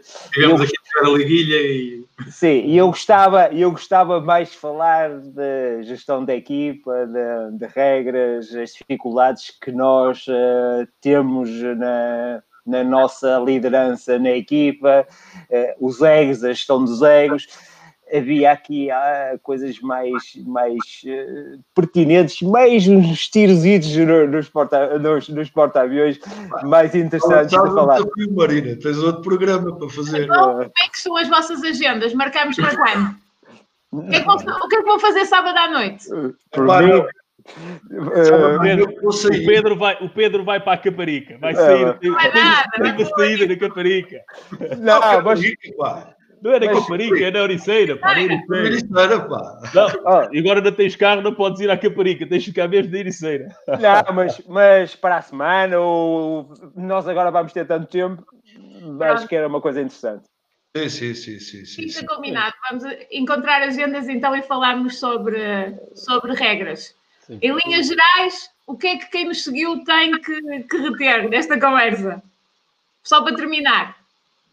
Eu uh, acho que tem que reter uh, são três pessoas uh, a falar uh, de hockey apaixonadamente sobre qualquer tema, sem tabu e livremente de, de, de qualquer qualquer outra situação que não seja a nossa opinião, não nos interessando muito, ou a, acho que estamos todos de acordo, não interessando muito se agradarmos a A, B ou C e, e, omitir a nossa, a, nossa, a nossa opinião, que sabendo que não é uma verdade absoluta, mas, mas é a nossa. Claro. Muito bem. Pedro, para terminar. Faço, faço das palavras do Tó minhas, quer dizer, uh, tanto eu, o João não tanto, ainda bem. Uh, eu e o Todd normalmente somos tidos como uh, uma voz crítica, às vezes, uh, mas não é mais nem menos do que a nossa opinião, e eu, eu sou livre de, de, emitir a minha opinião, não, não, não pensem com isto que, que, que, que o objetivo é atacar pessoas, nada disso. Uh, aquilo que nós, que nós partilhamos aqui, os três, uh, uh, é a paixão que temos pelo, por uma modalidade que, que nós queremos que cada vez seja, seja melhor. E, portanto, todos os contributos que possamos dar, acho que o fazemos de, de, de peito aberto, mas acima de tudo de, de consciência, consciência uh, uh, tranquila no sentido de, de, podermos expressar as nossas, as nossas opiniões uh, e nada mais e nada mais do que do que isso. Uh, comungo um pouco aquilo que o Tó também disse que pá, fugimos aqui um pouco àquilo que, que, que, nós mais gostamos e que se calhar estamos mais à vontade para para para falar. E se calhar as pessoas também era o que mais queriam ouvir. Qualquer das maneiras, eu acho que, face ao contexto atual, acho que uh, uh, este momento foi muito bem conduzido por vocês os dois, uh, porque era incontornável não falarmos, não falarmos destes, destes temas que, que, que aqui abordámos. Muito bem. Ah, eu, eu, eu, no fim de vocês falarem, pá, eu fico sempre aqui numa situação incómoda, pá. A Tens de ser sempre o último que estás sempre a falar, pá. Foi, eu estou aqui a olhar, tirando, vou tirando os apontamentos. Estou a olhar aqui para o tempo da antena, tens mais 70% que nós oh, dois. Era, mas isto, isto é como aos partidos, isto é como aos partidos. Eu tenho não sei quantos deputados, eu sou, eu sou do PS e do PSD, tu és. Tu és um partido pequenino, só podes falar duas vezes, pá. Não, o meu, o meu balanço em termos de, de conclusão, concordo com o Tó. Acho que nós perdemos muito tempo com com o Covid, onde, onde demos a nossa opinião, mas é se calhar de todos os temas que falámos, aquele que nós temos menos, menos propriedade, aquele que falamos com mais, com mais certezas. Um, e, e, e, a paixão que nós temos e as conversas, ou seja, a possibilidade que vocês tiveram e, e também dar-vos dar os parabéns, não de agora, porque também uh, uh, já há muito tempo vocês fazem, fazem isso pela nossa modalidade, já há muito tempo que promovem a nossa, que promovem a nossa modalidade, tal como nós também já há muito tempo, eu mais novo, né? eles, eles já estão no, no patamar mais de sabedoria, porque já estão numa idade, não estou a chamar velhos, mas já estão numa idade mais, um bocadinho mais, mais madura, já, têm mais, já passaram por experiências que eu ainda não, ainda não passei, mas a verdade é que aquilo que nos une é mesmo esta, esta vontade de conversar, de, de melhorar. E, ó Pedro, tu estavas a falar na questão do ser mais crítico ou menos crítico. Eu tenho uma visão muito simples sobre isso. Nós crescemos, nós crescemos na crítica e nós precisamos que nos critiquem, não é? Eu, eu, eu, nós, se nós tivermos uma equipa técnica em que só dizemos amém uns aos outros, sem dúvida, sem dúvida. não melhora. E, e, esse, e, esse, e esse papel de quem critica às vezes nós olhamos para isso de um ponto de vista negativo, mas a verdade é que essas pessoas criticam, dão-se ao trabalho de criticar, porque era mais cómodo, era mais cómodo nós não criticarmos e ficarmos parados. Se damos ao trabalho de criticar, porque queremos ajudar, queremos resolver, sem, sem, sem, sem termos as certezas, né? Nós estamos aqui a falar a nossa opinião, mas outros, outros terão outras opiniões e, e, e quem decide, lá está, quem tem a responsabilidade de decidir é que depois tem a, a, tem que ter as certezas para poder fazer o, melhor. Agora, para conversar com estes amigos, eh, é só marcar aí a data, eu não tenho muito para onde ir, por isso é, é, é falarmos, porque eu gostava, eu sou sincero, eu gostava de, de, de, de, falar a questão, das novas, a questão das regras. A nossa modalidade precisa que a gente fale sobre, sobre as regras. A questão da, da, da formação dos treinadores, falámos um bocadinho, mas a formação dos árbitros, também precisávamos tocar aqui, podíamos falar aqui acerca da, da formação também dos, dos árbitros e de outros agentes que a modalidade precisa, que nem sequer existe formação, mas que é, que é premente. E acho que tínhamos, tínhamos aqui conversa. Eu até estava a, estava a propor vocês desligarem e a gente ficar aqui os três mais um bocadinho, mas pronto, podemos marcar isto para outra, para outra sessão. Estão com fome, vão jantar. Fica prometido que a seguir agendamos já uma data. Vejam aí as vossas agendas e combinamos isso este fim de semana. Tudo Foi bem. então mais um, vamos falar do Ok Patins alargado. Uh, o senhor Joaquim Carpelho ainda comentou aqui, acho que queria contar mais umas histórias vossas, mas fica então para a próxima, se calhar é melhor não, não livrarmos por aí. Uh, voltamos na próxima segunda-feira com outro convidado e vamos tentar convocar estes três senhores para uma, um, uma segunda volta, chamemos-lhe assim. Muito obrigada por terem aceito o nosso convite, por terem estado cá uh, a partilhar o vosso conhecimento Vamos falando, fiquem bem e boa semana. Obrigada. Tchau, um, abraço. um abraço a todos. Um abraço a todos. Tchau, tchau, tchau.